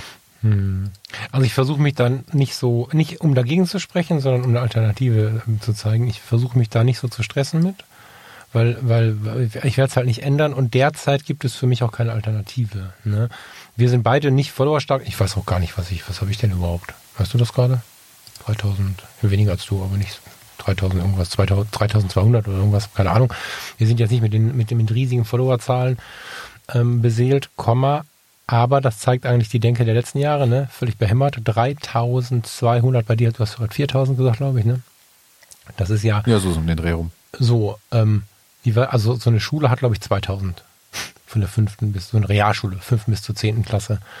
Ähm, das sind ja unglaublich viele Menschen, die sich regelmäßig ähm, deinen Content anschauen. Ja, wir haben, glaube ich, bei Podcasts und YouTube deutlich mehr als bei Instagram. Den, das Phänomen finde ich immer schon total interessant, dass ähm, wir schon auch unseren Hörern hier mal sagen können, dass Instagram, wenn ihr jetzt irgendwie wenige Follower habt, nicht der Nabel der Welt ist. Also die Leute haben ähm, immer nur oder es gibt viel mehr Leute, die, die einen finden, auch auf einer eigenen Webseite und so, als man das glaubt. Ähm, wir- haben immer schon auf allen anderen Kanälen deutlich mehr Follower als bei Instagram. Das ist eigentlich verrückt, ne? Aber ich sehe, ich sehe gerade keine Alternative. Ja, so ich habe Facebook ja auch noch. Ich nutze. Irgendwer meinte neulich einer zu mir, den ich äh, auf in der Straße getroffen habe, kannte ich gar nicht, einen haben wir ein bisschen gequatscht und der sagte, bei äh, Facebook wirkst du so ein bisschen, als wenn du über dem Gestern hängst. Und ich denke, hä, ich jetzt? Naja, ich finde mal eine, eine, eine Erinnerung, die ich cool finde, dann poste ich die. Das stimmt. Und ich poste aber nichts Aktuelles da. Das heißt, wenn du dir mein Facebook anguckst, könnte das wirklich so wirken, als wenn ich denke, früher war alles besser. Ist ja überhaupt nicht mein Denken. Aber dadurch, da sieht man auch, ich habe Facebook noch, um mir Erinnerungen anzugucken. Ab und zu, wenn diese zufällig mir angezeigt werden und ich da mal draufklicke, so, meistens klicke ich gar nicht drauf, wenn ein roter Punkt ist bei den neuen Nachrichten, weil die ja auch so viel Scheiße anzeigen inzwischen.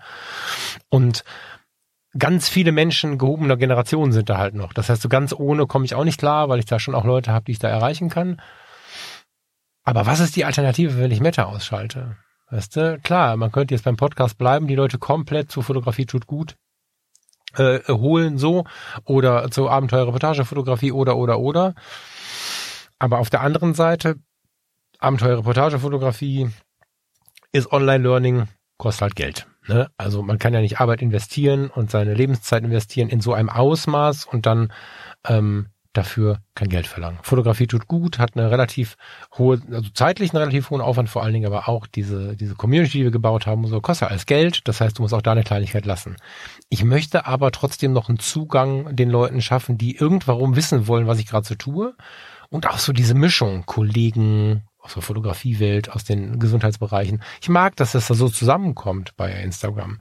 Was ist die Alternative? Das ist natürlich was, wo ich glaube, dass das der Hauptstress für alle, vielleicht auch für dich ist, weiß ich nicht. Wa- Was, was machen Nee. wir? Also es stresst mich überhaupt nicht tatsächlich. Ähm, Nee, stressen ich- tut mich nicht. Ich bin einfach cool damit jetzt gerade, wie es ist. Ne, so. Aber wenn ich jetzt Naja, weg wollen würde, würde es mich stressen.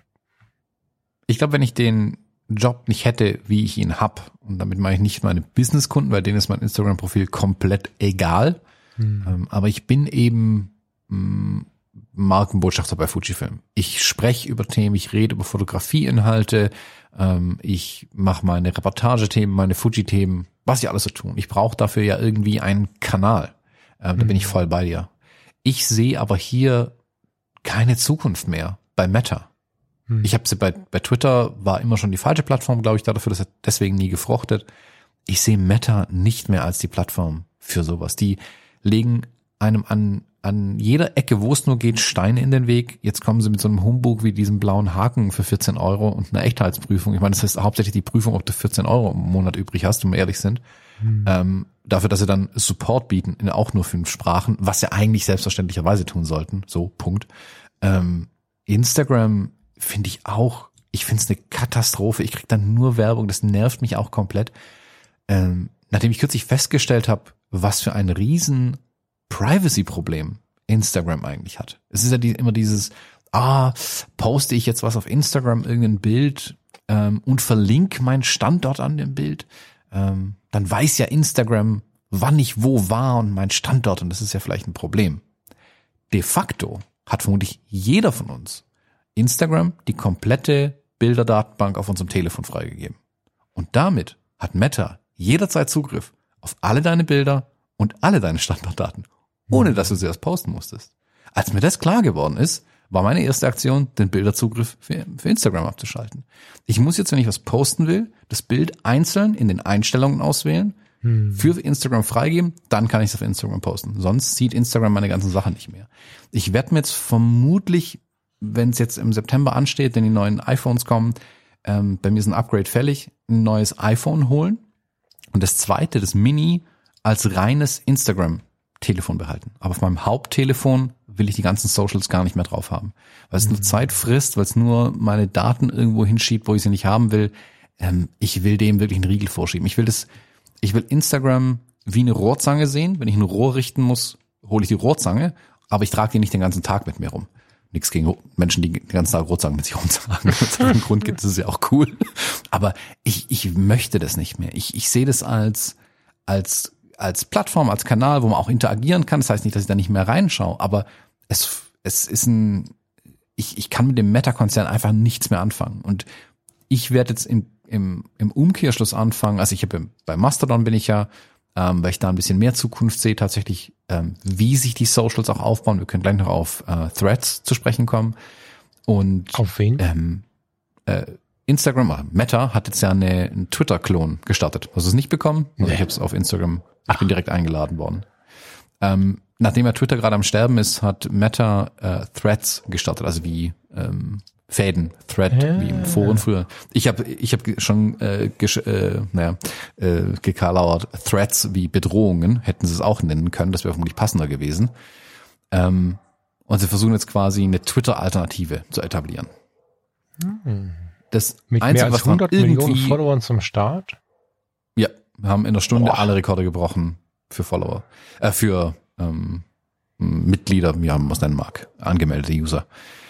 Ähm, war klar, dass es kommt. Ich meine, Twitter ist am Sterben und äh, Mark Zuckerberg holt dann natürlich die große, das große Schwert raus, um den Todesstoß ähm, da durchzuführen. Das ist, also kaufen kann das nicht. Für 18 Milliarden hat, glaube ich, er auch nicht übrig oder was, was Elon da ausgegeben hat. Aber es war klar, dass die da reinhauen, dass jetzt alle auf Twitter einprügeln. Ähm, ich sehe aber in den Socials, ich sehe keinen großen Player mehr so wie Meta. Meta ist ein, eine Riese, der extrem schwankt und taumelt. Twitter ist eigentlich schon achtmal auf die Nase gefallen und die waren nie so groß. Ähm, die waren nur wichtiger, aber nie so groß wie Facebook. Ich sehe sowas wie Mastodon, was ja über so eine Federation funktioniert. Sprich, jeder kann seinen eigenen Mastodon-Server aufmachen und du sagst dann mit während anderen Communities du was zu tun haben möchtest. Ich kann also sagen, dass die, keine Ahnung, ähm, Mastodon.abenteuer-Reportage-Fotografie ist unsere Mastodon-Instanz, wo wir äh, uns mit unseren Mitgliedern austauschen könnten. Jetzt völlig fiktiv, die gibt's nicht. Aber wir sagen natürlich, klar, reden wir mit Mastodon.social, wir reden mit Mastodon.photography oder wie auch immer die alle anderen heißen. Und wenn es dann bei, keine Ahnung, Mastodon XYZ, wenn da sich halt nur Nazis sammeln, dann reden wir mit der Instanz halt nicht mehr, weil wir mit denen nichts zu tun haben wollen. Punkt. Aber wir können uns das aussuchen. Alle diese Instanzen können sich aussuchen, mit welchen anderen Communities sie zusammen was machen wollen. Und das spiegelt sich so ein bisschen, was wir gerade eben hatten mit den Collectives. Wenn es halt, keine Ahnung, irgendwo in Deutschland ähm, das Nazi-Fotografie-Kollektiv gibt, mit denen will vielleicht kein anderer spielen. So, ähm, entschuldigt mein Nazi-Bashing heute. Aber ähm, was ist das denn für ein Grund? Ich habe neulich wieder ein Lob bekommen, dass wir da so gerade aus sind. Aber ja. Aber dann kann ich mir aussuchen, mit wem wir als Gruppe sprechen möchten. Und genau so sehe ich die Zukunft der Socials. Dass sich auch dort kleinere Bubbles bilden, die aber Schnittmengen mit den anderen Bubbles haben, die sich nicht ab. Ähm, ist halt relativ kompliziert. Ne? Ich finde es gut, was du gerade erzählst. Ähm, erzählst, weil ich es mir tatsächlich noch nicht angeschaut habe. Da kannst du mich jetzt für schlagen. Ich habe einfach, ich habe es auf meinem Zettel stehen, dass ich mir die ganzen Communities mal anschaue. Ich habe Mastodon noch nicht angeschaut und äh, ich finde es immer relativ schwierig. Es klingt so, als müsstest du eine gewisse geistige Beweglichkeit besitzen. Natürlich macht es auch einen ziemlichen Frieden, wenn du mit solchen Leuten umgehst, weil die anderen einfach gar nicht da sind. Ich glaube aber, dass für die Gesellschaft nicht so gut ist. Ich glaube, dass wir was brauchen, was ganz einfachen Zugang hat, wo wir aber trotzdem irgendwie Regularien drin haben, wo wir aber nicht unbedingt immer nur die GmbH, die AG oder so am Start haben. Aber das ist ein Wunschdenken. Boah. Nee, macht, ich denke tatsächlich nicht. genau das Gegenteil. Ich glaube, dass es den Menschen nicht gut tut, Zugriff auf die ganze Welt zu haben. Ich glaube, ja, ja. meiner ja, Meinung nach kam unterm Strich nichts Gutes aus Facebook raus am Ende des Tages. Mhm. Ähm, da ist so viel Hass, Hetze und alles im Internet unterwegs. Und wir Menschen können mit diesem Werkzeug scheinbar nicht umgehen. Nicht in der mhm. Größe. Das ist zu groß für uns. Das ist, ähm, keine Ahnung, wie viele andere Dinge, die wir nicht beherrschen ähm, die wir einfach nicht unter Kontrolle kriegen. Und das können wir nicht. Wir sind Steinzeitmenschen. Wir können eine Gruppe aus 100 Menschen irgendwie verwalten, aber alles danach ist für uns, unsere ja, kleine Affengehirne, so. einfach nicht möglich. Ja, Punkt. So. Ich, ich, ich sehe da keine zu. Ich sehe das wirklich in den kleineren Communities, in den kleineren Bubbles. Und man kann sich das ein bisschen vorstellen, wie so Seifenblasenbündel, das zusammenhängt. Ähm, jede Bubble sieht durch eine ganz dünne Wand durch die andere Bubble. Ähm, wenn eine platzt, dann ist die eine kleine Seifenblase weg. Ähm, und wenn einer Seifenblase äh, nur Nazis sind, dann stoßen wir die ab und dann darf die woanders hinfliegen. Ich glaube die halt, dass wir Nazi-Seifenblase. großen Dinge, also selbst wenn, wenn Facebook und Co. zerbröseln würden, jede, jede Gebäudekante, die da runterfällt, ist für sich aber auch noch so groß, dass sie weiter existieren kann. Ne? Und wenn wir jetzt alle in, tja, bequemen kleinen Communities uns austauschen, haben wir eine schöne Zeit, kriegen aber gar nicht mit, was da die Welt untergeht. Ne? Das ist eine andere Sache dabei, die ich mir. Aber damit gehen wir wahrscheinlich zu tief ins Thema. Das ist eine eigene Sendung wahrscheinlich, ne? Aber das ist ähm, ja, wobei ich ja bei dir bin. Klar kriegst dann nicht mehr alles mit, aber ich glaube auch nicht, dass wir immer alles mitkriegen müssen. So wie nee, nicht ich Persona. Ich äh, blende das für mich eh weg, weil ich das auch offiziell, äh, also ich kann es gar nicht. Ja, da kann man jetzt viel drüber genau. reden, ob man dann ähm, nicht den gesellschaftlichen Auftrag hätte und so. Wenn ich was mitbekomme in der Gesellschaft, bin ich der Erste, der da steht, wenn es um irgendwelche, wie auch immer gearteten Unmenschlichkeiten oder was auch immer geht. Werte, so. Aber ich habe lange, lange aufgehört, ähm, Kommentare zu Dingen zu schreiben, die mich inhaltlich äh, schocken bis aufregen, weil ich da einfach Nachmittage mit hohem Puls an meinem Rechner gesessen habe, vor einigen Jahren noch, als das ja so ein relativ neues Thema war. Ich habe das für mich relativ weggeschoben, muss ich ehrlicherweise sagen, weil ich kann damit gar nicht umgehen. Ich kann nicht bei der Tagesschau Kommentare lesen. Da, da hast du ja sofort eine Herzrhythmusstörung. Völlig unmöglich. So einen ah. Schutzanzug gibt's gar nicht, um da die Kommentare lesen zu können. Ganz genau. Ganz genau. Und ähm, auf der anderen Seite ist aber so gar nicht mehr mitbekommen zu können, also die Option quasi wegzuschneiden, das macht mir auch Sorgen. Obwohl ich es ja aktiv jetzt von mir weggeschoben habe, könnte ich ja eine Kiste aufmachen, mal reingucken. Und dass dann nur noch die schreiende mit Gewalt auf Lösung auf Lösungssuche befindliche Gruppe für sich alleine sich hochschaukeln kann, das finde ich halt auch sehr gefährlich. Das, aber das ist, wie gesagt, ich habe auch keine bessere aber die Lösung. erreichst also du auch Dinge nicht. gefährlich also, finden ohne Lösung sind die auch immer schwierig so. Genau, also ich, ich also wir müssen uns nicht, nicht streiten. Ich glaube, dass wir ein gutes Gespräch hier führen, aber ich weißt, wenn du sagst, ah ja, man darf jetzt die, ähm, die Nazis aber nicht unter sich lassen, weil dann werden sie halt super Nazis.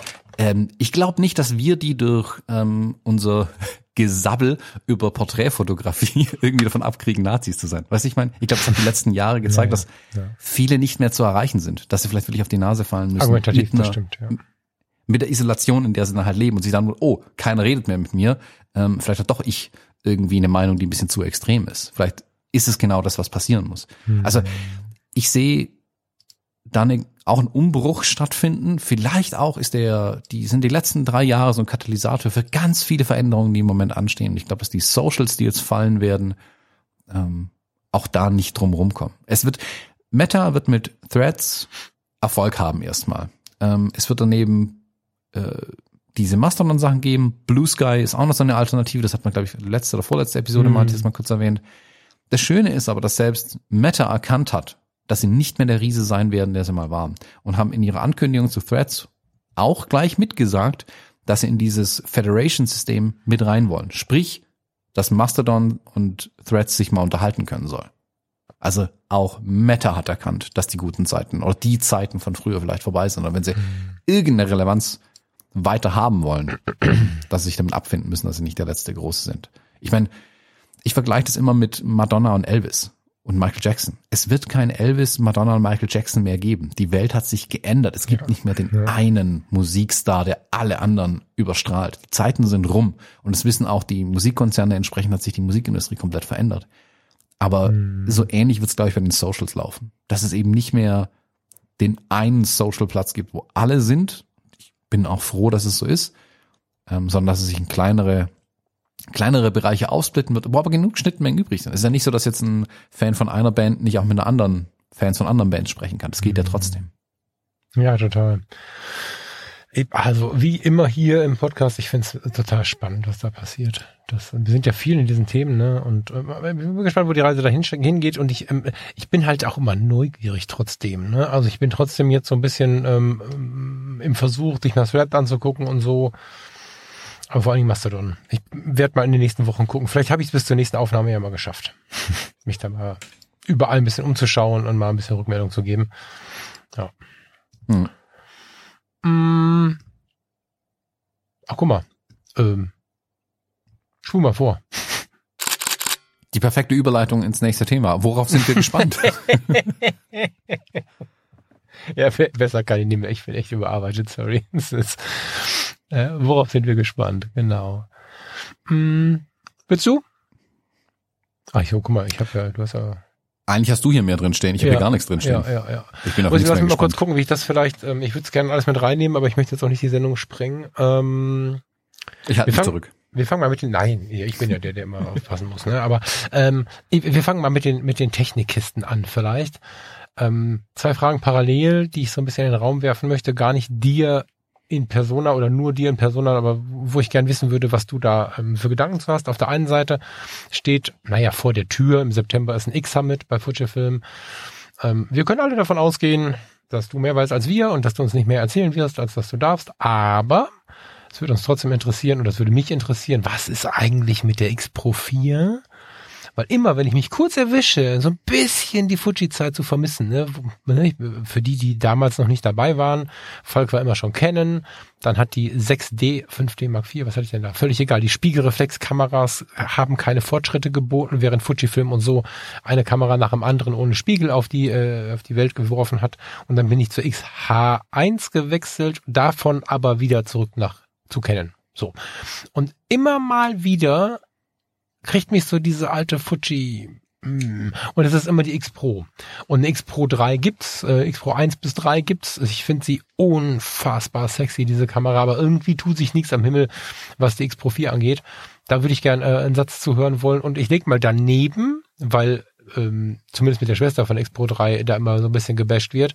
Sony ähm, präsentiert, wenn ich das richtig verstanden habe, morgen, also Stand der Aufnahme wahrscheinlich ähm, vor ein paar Tagen, mal gucken, wann wir online gehen, ähm, präsentiert morgen am 12. Juli die 6700. Hast du davon was mitbekommen?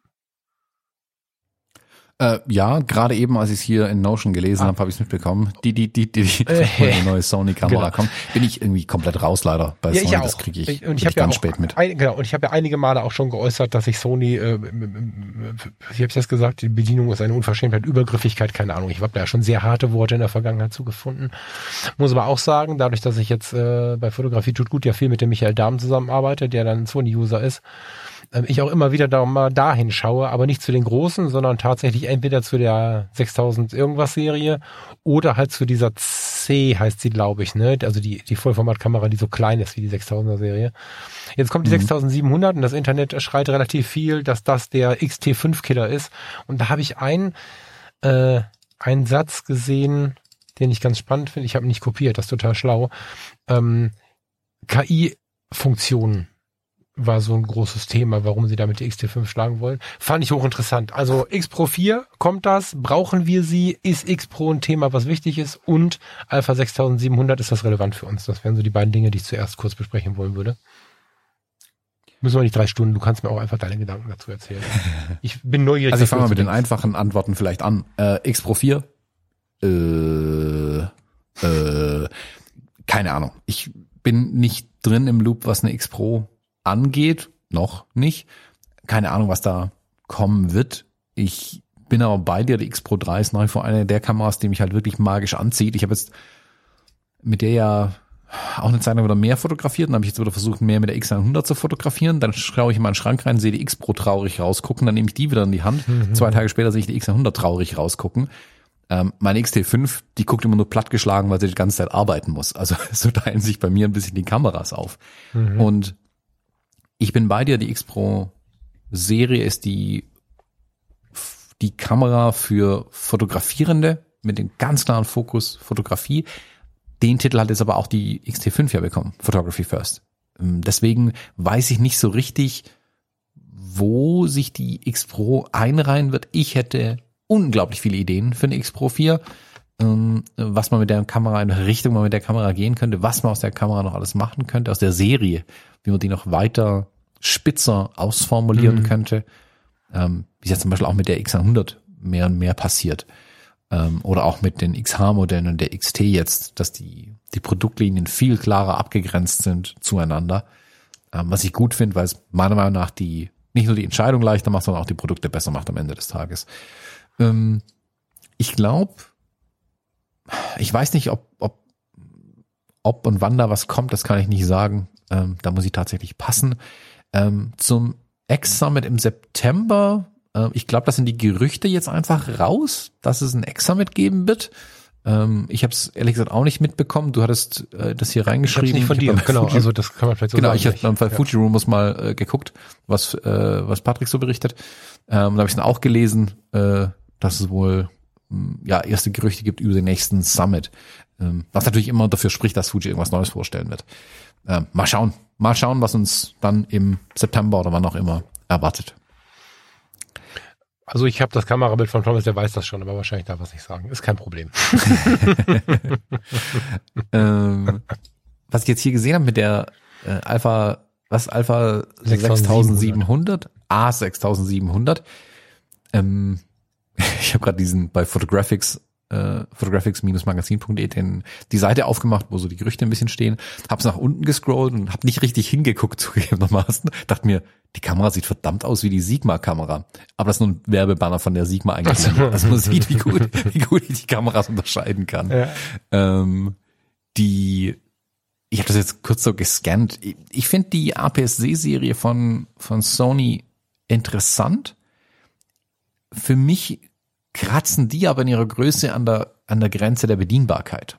Ich finde die alle zu klein für mich. Hm. Ich, also ich habe wirklich keine großen Hände, aber ich hatte die 6500, glaube ich, in der Hand ähm, von einem Freund und das ist sicherlich eine fähige Kamera, aber die ist in meiner Hand, ich, ich spüre die Kamera nicht. Das ist zu klein, zu fummelig, zu, zu technisch, zu Sony vielleicht auch einfach für mich. Das hm. mag ich ja un, unumweg zugeben, dass da auch Gefühlswelt ein bisschen eine Rolle spielt.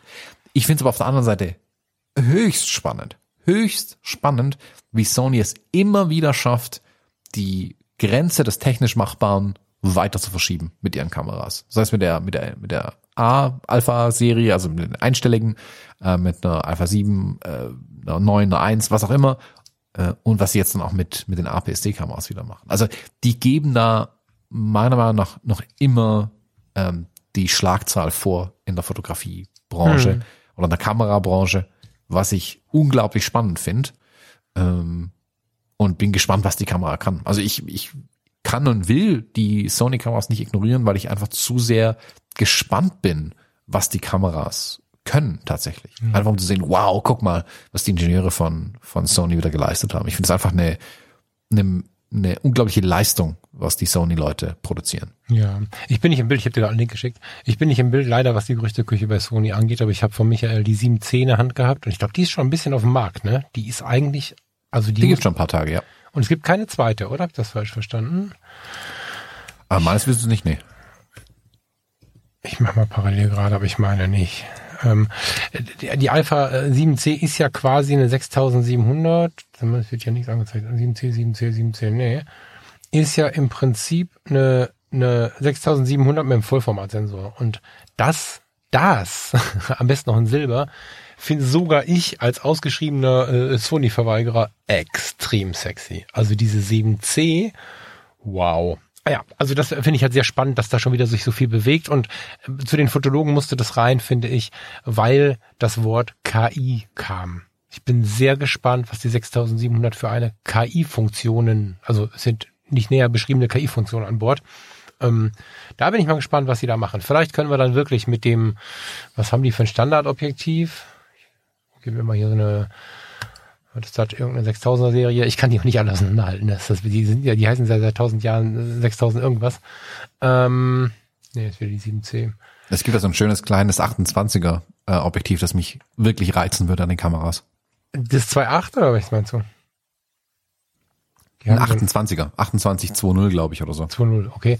Die haben relativ, die haben auch eine neue Objektivserie, die dann immer mit 2.8 endet und nicht mehr diesen, diesen sehr abgefahrenen äh, Freistellungswahnsinn äh, treibt wäre natürlich spannend für, für den Einzug der KI, ne? Wenn du mit einer 2.8er Blende fotografieren kannst und theoretisch äh, dann ähnlich wie, wie, wie im iPhone und Co. dann da äh, noch ein bisschen ziehen könntest. Das fände ich jetzt äh, spannend. Aber ja, warten wir, was da kommt. Wir haben noch nichts. Äh, morgen ist es soweit. Ähm, wenn ihr das hört, ist es wahrscheinlich schon. Da ist das Objektiv. Danke, Thomas. 2.0 tatsächlich. Äh, wenn ihr das hört, ist es schon raus. Ähm, Lest mal nach, wenn ihr es nicht mitbekommen habt, ist es bestimmt spannend. Das ist gar nicht so teuer. 379 Euro. Nee. Sony SEL 28 mm 2.0. Hast du das schon mal gesehen, live? Mhm, ja, ja, ich habe die, was war das damals, eine Sony A7 Schieß mich tot äh, von vom Steffen Böttcher in der Hand gehabt und der hat damals ganz viel mit dem ähm, mit dem Objektiv auch fotografiert und ich fand das mhm. super sexy. Mhm. Die Kombination, also da kommt, weil Sony hat ja dieses Problem und Glück, dass sie diesen relativ kleinen Objektiv äh, das kleine äh, Bajonett haben, was mhm. für das Vollformat ja gerade so ausreicht, wie man mhm. immer wieder hört, dass man auch Objektive dafür bauen kann. Heißt aber gleichzeitig, dass die Objektive an sich schon vom, vom Tubus her einfach schmal sind und nicht wie mhm. äh, Canon und Nikon schon so richtige Eimer sind. Das ist ja fast wie an meiner GFX, das mhm. Bajonett ähm, der Canon und Nikon Kameras jetzt. Sony ist da schon relativ schmal und dieses äh, 28.2 kostet 380 Euro, was ich unfassbar gut finde. Ähm, ich habe die Bilder daraus gesehen, die sind super und das in Kombination mit der A7C zum Beispiel ist schon eine sexy Kombination. Also wenn Sony, dann kann ich mir das so vorstellen. Hm. Wobei ich nochmal sagen muss, ich finde die Bedienbarkeit leidet ein bisschen bei Sony äh, und an ihrer eigenen Größe, weil sie die Kamera fast zu klein bauen für meinen Geschmack. Ähm, aber, aber das mag auch meine, meine, ähm, mein Fuji-Daumen einfach sein, dass ich halt einfach meine Kameras gewohnt bin. Aber ähm, die Kombination finde ich extrem spannend als mhm. Reportagekamera. Naja, es ist ja für viele Leute unglaublich schwer, einfach so über diesen Tellerrand zu schauen. Das ist auch überhaupt gar, keine, gar kein Vorwurf, weil es für mich auch nicht einfacher ist, aber ich finde, ich zwinge mich ja immer wieder, das hat schon viele Hörerinnen und Hörer hier in den Wahnsinn getrieben, gerade die Dinge, die ich nicht leiden konnte, vorher nochmal hart zu hinterfragen. Das ist ja einfach so. Und so, so entstehen einfach Dinge. So, so habe ich als der Analoguhr Freak Nummer eins äh, jetzt jeden Tag eine, eine Apple Watch am Arm und überlege ernsthaft, ob ich die analogen Uhren gehen lassen soll. Jetzt habe ich keine Tausende von Euros in die Uhren versenkt. Das sind alles so 100 bis 500 Euro Uhren. Aber ich überlege wirklich da einen Cut zu machen. Und das ist ja dann äh, alle paar Jahre bei mir auch so bei der fotografischen Welt, dass ich nochmal hinterfrage, okay, pass auf, äh, wie, wie nutze ich das gerade und so weiter und so fort. Und äh, bei dieser Suche kommen immer wieder spannende Sachen raus. Auch wenn man es dann vielleicht nicht umsetzt, aber es ist interessant, was sich tut nach wie vor. Und wenn sie die KI, die wir hier schon so oft herbeigerufen haben, jetzt einbauen, wäre jetzt nicht untypisch, wenn Sony der erste wäre. Ehrlicherweise. Ich bin gespannt, was dabei rauskommt. Ja, und du hast recht, Alpha 7C und ein kleines 28er. das noch mal ein bisschen geiler als die 6700er wahrscheinlich. Na, weiß ich nicht, als die 6600er, weil die 6700er kenne ich Stand heute noch nicht. Ja, also äh, spannende Kombi, aber wie du sagst, die das KI-Thema, also was machen sie softwaretechnisch? Weil ich glaube, hardwaretechnisch sind die Kameras zu Ende entwickelt, das, das hat Ja. man kürzlich schon mal. Genau. Ähm, ich glaube, dass wirklich die Software-Themen jetzt immer spannender werden. Wie ist die Konnektivität zu Apps? Wie ist die, ähm, die Anwendbarkeit der Kamera in der Fotografie? Was kann man die Kamera alles abnehmen? Bis wohin kann die Kamera an der Bildgebung eingreifen, was dann in KI-Themen reingeht? Ähm, da spielen sich jetzt die spannenden Themen ab und da wird Sony mit der Entwicklungsmacht, die sie haben, mit dem, dem technischen Fortschritt, den Sony eben voranschiebt, ähm, sicherlich auch bei der Kamera wieder was bringen. Also ich glaube, Sony ist da auch nicht zu fein dafür zu sagen, äh, wir bauen das in einer von den APS-C-Kameras zuerst ein und dann kommt es in die Vollformate. Ähm, wichtig ist da vorne mit dran zu sein. Ja, ja, voll. Wir springen in das freie Thema, lieber Thomas. Mm, Du hast zwei Ausstellungen mitgebracht, glaube ich. Ich habe nur eine. Das das sind zwei Ausstellungen, ne? Äh, Ich habe nur eine, deswegen lasse ich dir den Vortritt. Ja, ich glaube, wir müssen ein freies Thema umbenennen zu Ausstellung, weil das machen wir jetzt jedes Mal und ich finde das eigentlich ganz spannend. Mag ich auch, ja. Ähm, Die Frage ist, die Frage ist, ähm, ob wir uns dann zu sehr einschränken. Wir können ja auch einfach wissen, dass im freien Thema Ausstellungen kommen. Hm. Können wir mal überlegen. Genau, aber lasst uns gerne mal Feedback da. Ein bisschen was kam schon an. Äh, beim letzten Mal habe ich die Links vergessen zum Beispiel. Sorry dafür. ähm, aber schickt uns gerne ähm, Feedback, wenn ihr das mit den Ausstellungen weiter hören wollt, weil ich weiß, dass ich einer derer war, die sich beschwert haben, man bekommt nicht mit, wann Ausstellungen irgendwo sind. Und ich habe mir jetzt so meine Mittel und Wege eingerichtet, wie ich das ein bisschen besser sammeln kann, diese Informationen. Ja. Und die Sachen, die mich wirklich interessieren, wo ich sage, oh, das ist aber spannend, da möchte ich hingehen, die bringe ich euch jetzt hier eben immer mal wieder mit. Ähm, Und lasst uns da gerne Feedback da, ihr das weiter so haben wollt. Ja, wenn ihr irgendwo seid, ich hatte kürzlich mal irgendwo einen Gruß gekriegt, ich weiß gar nicht, den wollte ich hier weiterleiten, jetzt ist der irgendwo verschwunden in den Tiefen von Instagram. Wenn ihr eine Ausstellung besucht, von der wir gesprochen haben, markiert uns gerne und markiert uns gerne auch äh, in Persona, also Thomas Jones Photography und äh, Fotografie, ne? Nicht Fotografie. Und Falk Frasser, solange der Thomas zumindest noch da ist bei Instagram, ne? Ich, weiß, ich rede selbstverständlich davon, dass wenn ihr da seid, ihr uns markieren könnt. Das ist krass, wie sehr Instagram Teil des Lebens ist, ne? Wahnsinn. Aber solange wir noch da sind, macht das noch so. Oder kommt in unsere Communities. Basteln. Wir müssten mal so ein Paket anbieten, Thomas. So ein, so ein, so ein kommt in beide Communities und äh, spart 10% oder so. äh, however, ähm, starte mal rein. Genau, ich habe ähm, zwei Ausstellungen mitgebracht, beide in Stuttgart. Ähm, ich finde, die eine sollte man nicht verpassen, weil es in der Form nicht mehr geben wird. Die, es gibt Fumes and Perfumes. Ähm, wer es nicht kennt, äh, die äh, ist, ein, ist eine Ausstellung in Stuttgart, die meiner Meinung nach super, super äh, spannend ist, weil sie einfach dieses äh, ganz andere Konzept verfolgt, äh, Kunst in den öffentlichen Raum zu bringen und eben nicht alles in irgendeiner Galerie zu verstecken. Weil ich finde, Galerien haben halt immer noch diesen, für viele Menschen vielleicht diesen Touch, ah, das ist elitär, da brauche ich, da muss ich Hosen anziehen, um dahin zu gehen, äh, oder eine, gar eine Krawatte. Ähm, und ich, ich möchte das nicht.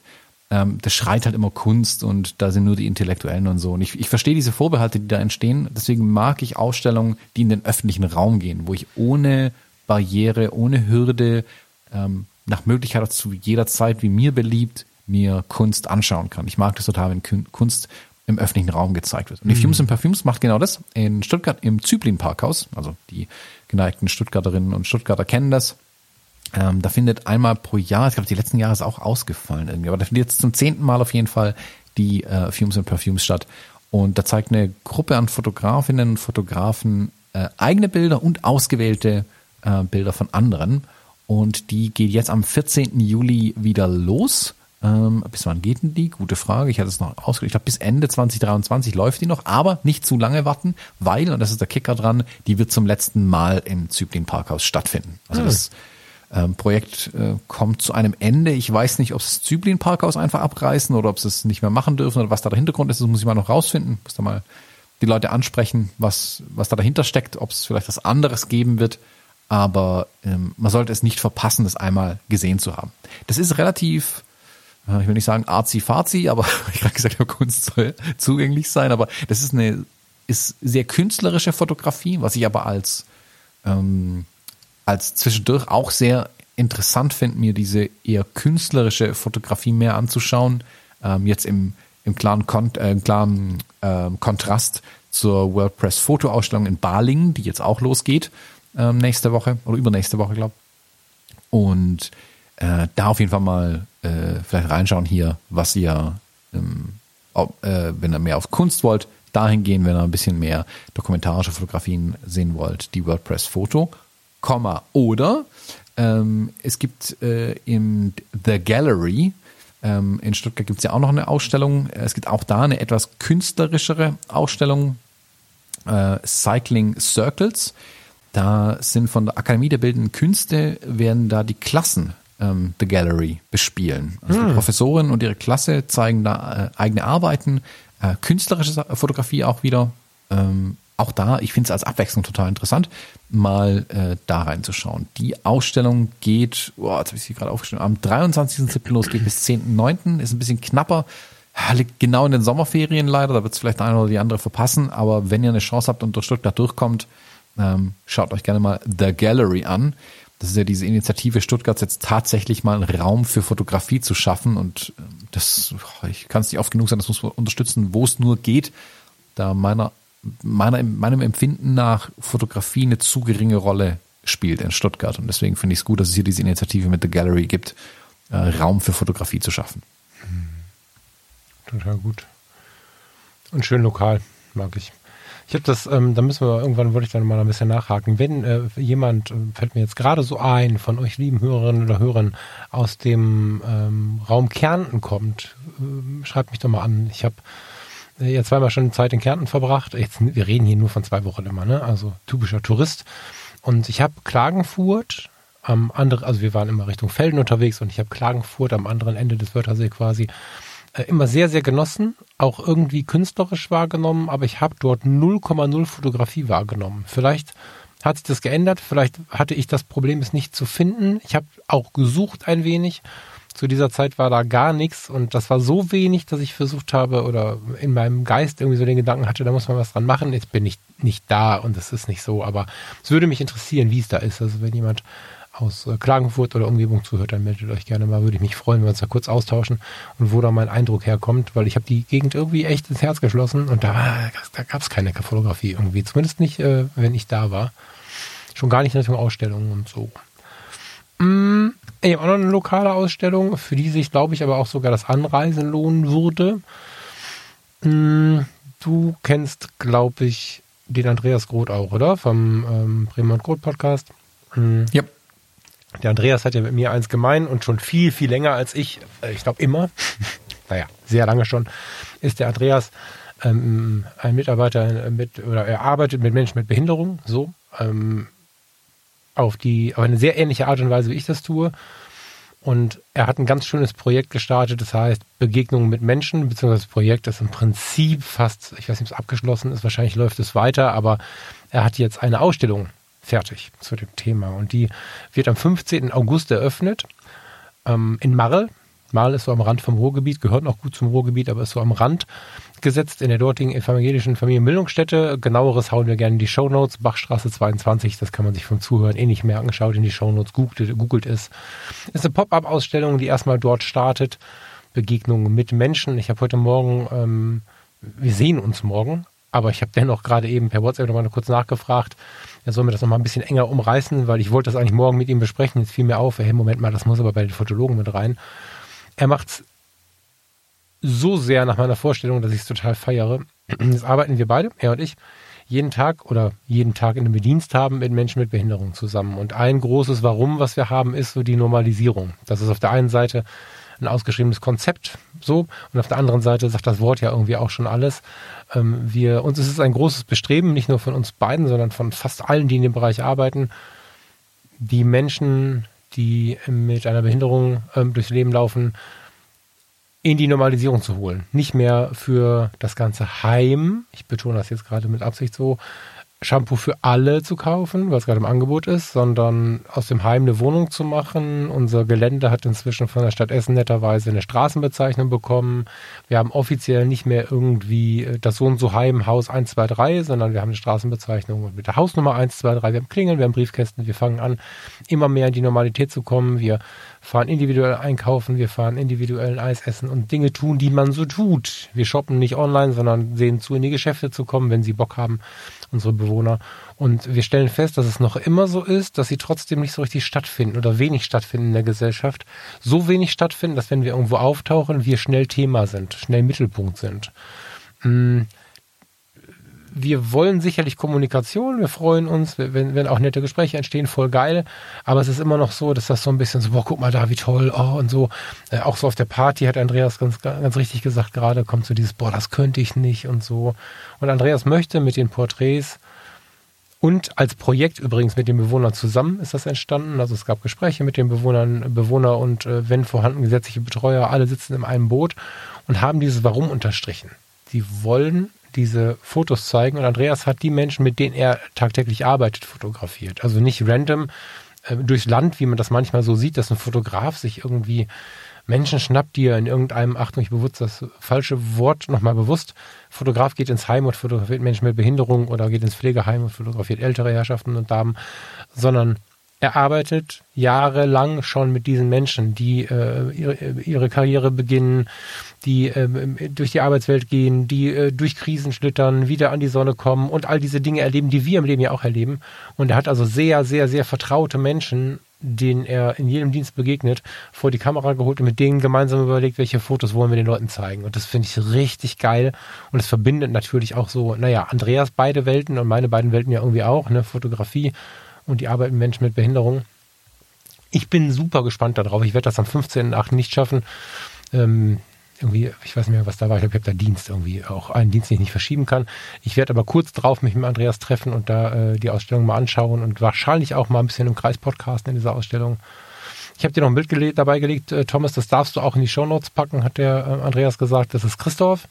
Das ist so das erste Porträt oder ein Porträt aus der Ausstellung.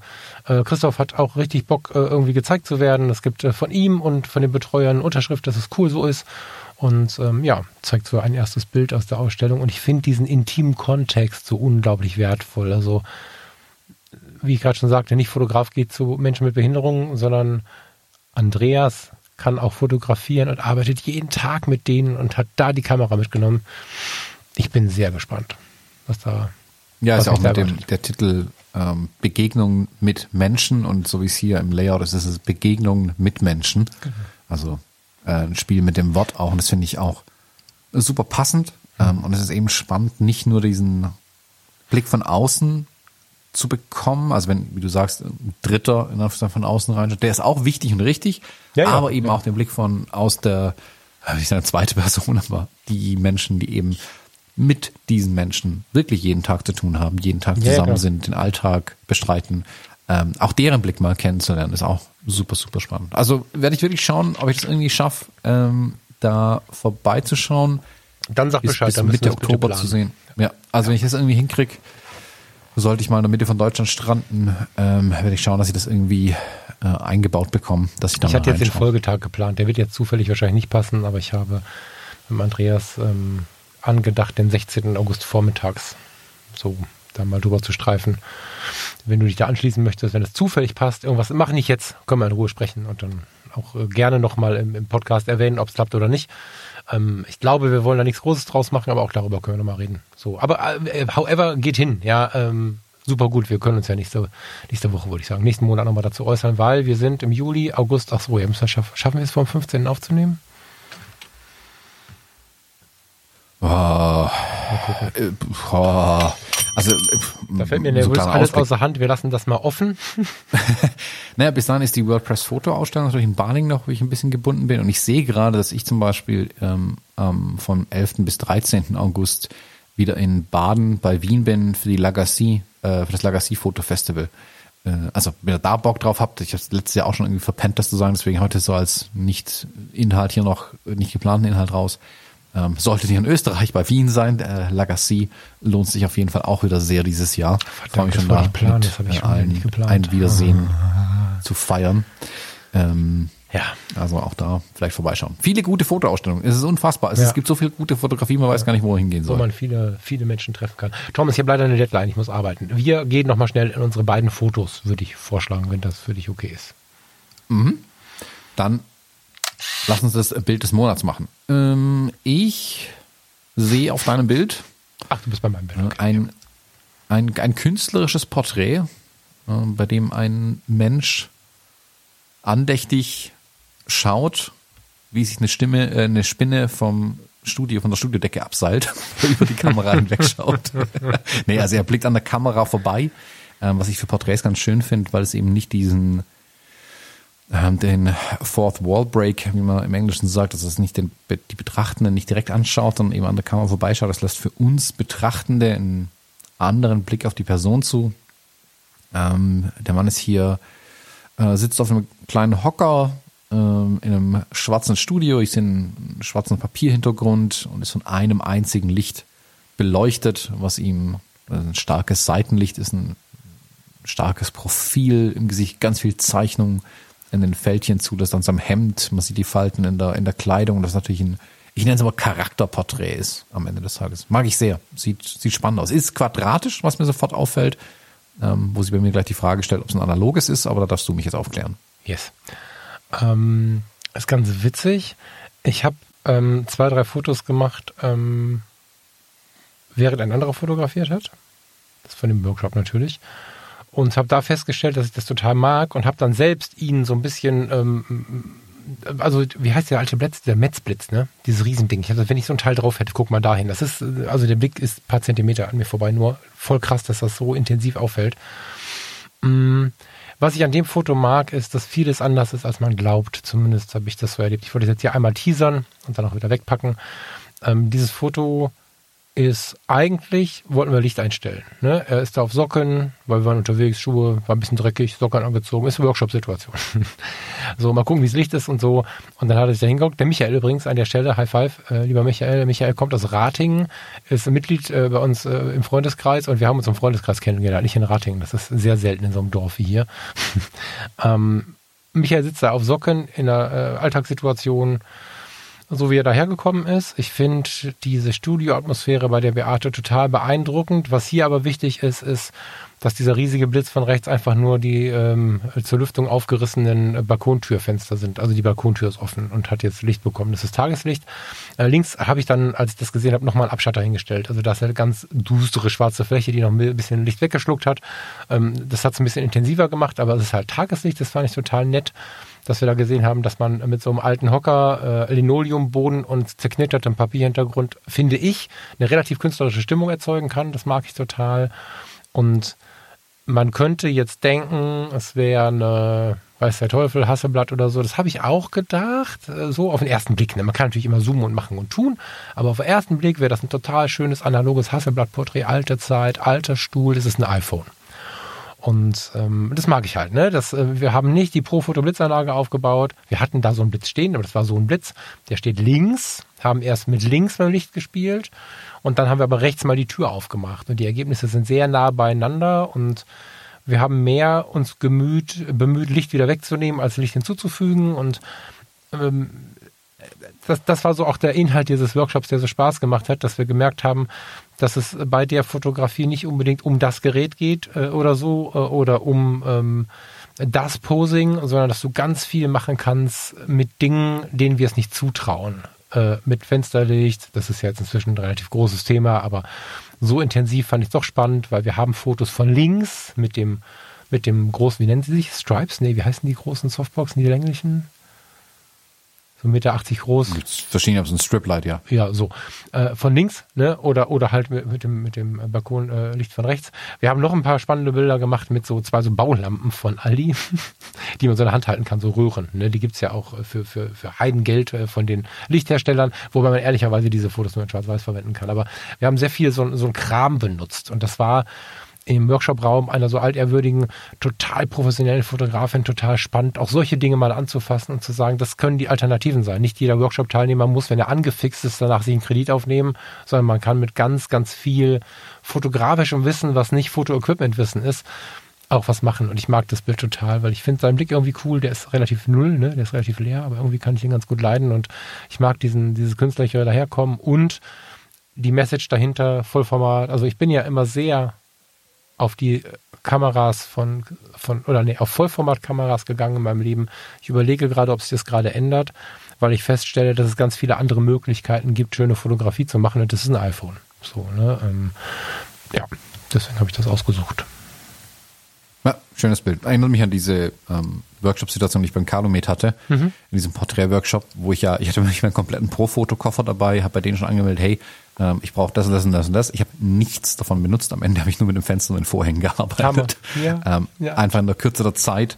Ähm, und ich glaube, es hat die Menschen viel mehr begeistert, als wenn ich da jetzt irgendwie für 10.000 Euro Blitze aufbaue. Dann denken alle, ja gut, hätte ich für 10.000 Euro Blitze, könnte ich dieses Bild auch machen aber Fenster und Vorhang werden die meisten irgendwie haben genau. äh, und damit lässt sich eben auch fotografieren. Das war auch die erste Rückmeldung von den Leuten, ne? dass sie sagten, naja gut, Papierhintergrund, was kriegen wir vielleicht alles hin, müssen wir mal gucken, alten Hocker von Ebay kriegen wir auch hin, aber das mit der Profoto-Blitzanlage, die war ein großes Thema, weil sie zwei, drei Workshops vorher gemacht haben, wo das halt so als alternativlos hingestellt worden ist. Wahrscheinlich gar nicht ja. böse gemeint. Ne? Und das hat sie sehr erfrischt, dass dann in dieser Stimmung von äh, Beates Leben ist Fotografie plötzlich dann sowas angewendet wurde. Voll gut. Du hast eine Pizza gemacht. ich schwenke gerade zu äh, Thomas Bill. Left Lovers. Leftovers. Left, was? Leftovers. Leftovers. Also da ist ein, ist das ein Ofenrohr? Wir sehen eine Holzdecke, die, glaube ich, an die Wand montiert ist. ähm, Holzbohlen Haus, Holzhaus von außen, ich weiß es nicht. Ähm, eine Art Ofenrohr, von dem ich mir aber nicht sicher bin, ob es aus Pappe ist. Ich habe sehr große Probleme zu erkennen, was das jetzt in real ist. Man könnte sich einmal sagen, ein Ofenrohr, aus dem eine Pizza mir oder das Ofenrohr mir im, äh, in, in Gestalt einer Pizza die Zunge rausstreckt. So. Ich bin davor gestanden und ich hatte große Probleme zu erkennen, was ich vor mir habe. du hast das es gefunden, das ist nicht gebaut. Das ist, ich habe das so gesehen und fotografiert. Eine Workshop-Situation, äh, wie man gerade eben äh, auch schon gesagt hat. Das ist von dem letzten Workshop, den ich gemacht habe mit Kai zusammen ja. äh, auf dem Photon-Festival. Wir waren ja eigentlich für eine kleine Reportage mhm. äh, in Illingen unterwegs. Und während die Teilnehmenden da so vor sich hin fotografiert haben, ähm, sind wir an einem, ich glaube, es ist eine Kita und ein Schulgebäude gleichzeitig irgendwie vorbeigekommen. Und ich hatte außen so eine Holzwand dran, das ist eine schöne äußere Holzwand und ich, ich weiß nicht, für was dieses Abluftrohr ist ähm, das ist aber auf ähm, Bauchhöhe circa, kommt das aus dem Gebäude raus, wenn du dran vorbeigehst. Und vielleicht ist es von einem Waschraum oder so, wo dann Luft rauskommt. Auf jeden Fall kommt da mal sicherlich irgendwie Luft raus. Und ich denke mal, dass irgendwelche Jugendlichen äh, vielleicht unter Einfluss von ähm, Alkohol eine Pizza gegessen haben, spät am Abend, nicht wussten, wo sie mit dem Rest der Pizza hin sollten und diese Pizza in dieses Ofenrohr geschoben haben. Und ja, man kann ganz viel reininterpretieren. Streckt mir das Ofenrohr, Ofenrohr mit der Pizza die Zunge raus? Was ist hier überhaupt los? Ist es Kunst oder kann das weg? Es ist so ein bisschen dieses Eggleston-Ding, ähm, nach dem ich in letzter Zeit strebe. Wenn ich was sehe, mache ich ein Bild davon und dann gehe ich wieder. Und ich, ich will diese scheinbare Banalität in den Situationen mehr sehen, mehr mhm. erleben mhm. mit einzelnen Bildern. Und ich fand es in dem Interview, das er gegeben hat, so, so eindrücklich, wie er in irgendeine Situation hingelaufen ist und so im Nebensatz gesagt, ja, also er, er macht doch gar nicht mehr mehr Bilder von einer Sache. Er macht ein Bild und das war's dann. Und dann geht er wieder. Und dann nimmt er seine Kamera hoch, fotografiert irgendwas und geht. Danach blenden sie das Bild ein und denkst dir, das hängt jetzt für 6000 Euro in der Galerie. also, der ist natürlich auch ein, ich meine, das hat es sein, sein Leben lang gemacht. Also, er hat einen großen Vorsprung mir gegenüber und er hat auch einen unglaublichen Blick für solche banalen Situationen. Und das sind so Sachen, die bei mir lange in diesem äh, Thomas Schublade-Kanal gelandet sind. Mhm. Also, so random Zeug, das ich irgendwie sehe. Ähm, die, die langjährigen äh, Hörerinnen und Hörer, ähm, erinnern sich vielleicht noch an unsere äh, Tag der Stille, den wir mal gemacht haben, mhm. wo ich diese aufgereihten Gattenstühle in dem Hof fotografiert habe. Genau mhm. solche Situationen. Du läufst da eigentlich dran vorbei, denkst dir, hm, gehst weiter.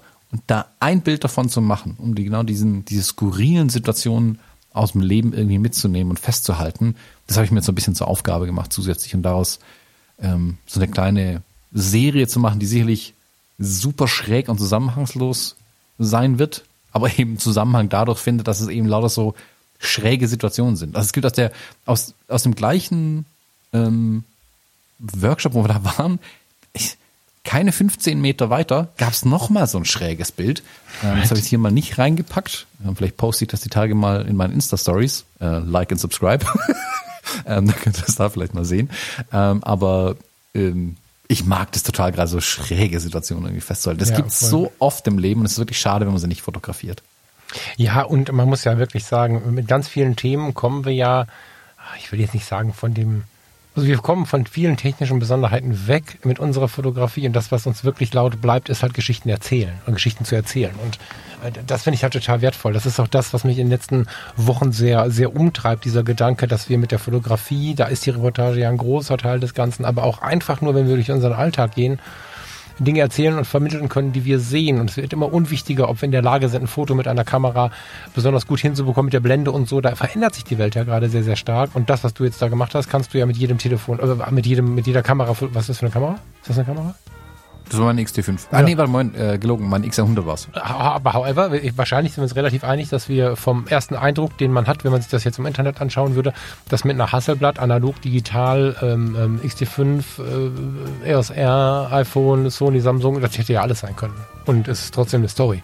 Mhm. Das finde ich jetzt so spannend. Völlig wurscht, genau, ich jetzt gerne so mit dem Telefon machen können. Spielt keine Rolle. Das Motiv ist ja das Interessante. Genau, genau so. Gut. Liebe Jungen, ich muss zur Arbeit. Tschüss. Ja, tu das. Das war richtig ähm, nett mal wieder. Schön, dass ihr bis dahin äh, geblieben seid. Was haben wir? Fast zwei Stunden, ne? Mhm. Ja, sehr geil. Ähm, schöne Woche, schönen Monat. Wir hören uns vorher nochmal und äh, lasst uns hintenrum nochmal ein bisschen kommunizieren, ob wir es wirklich schaffen, uns zu sehen. Wenn nicht, äh, irgendwann später äh, beim Tom, beim, beim Andreas in der Ausstellung wäre natürlich voll geil, aber wenn nicht, machen wir es später. Aber wir müssen das bald mal in die Hand nehmen.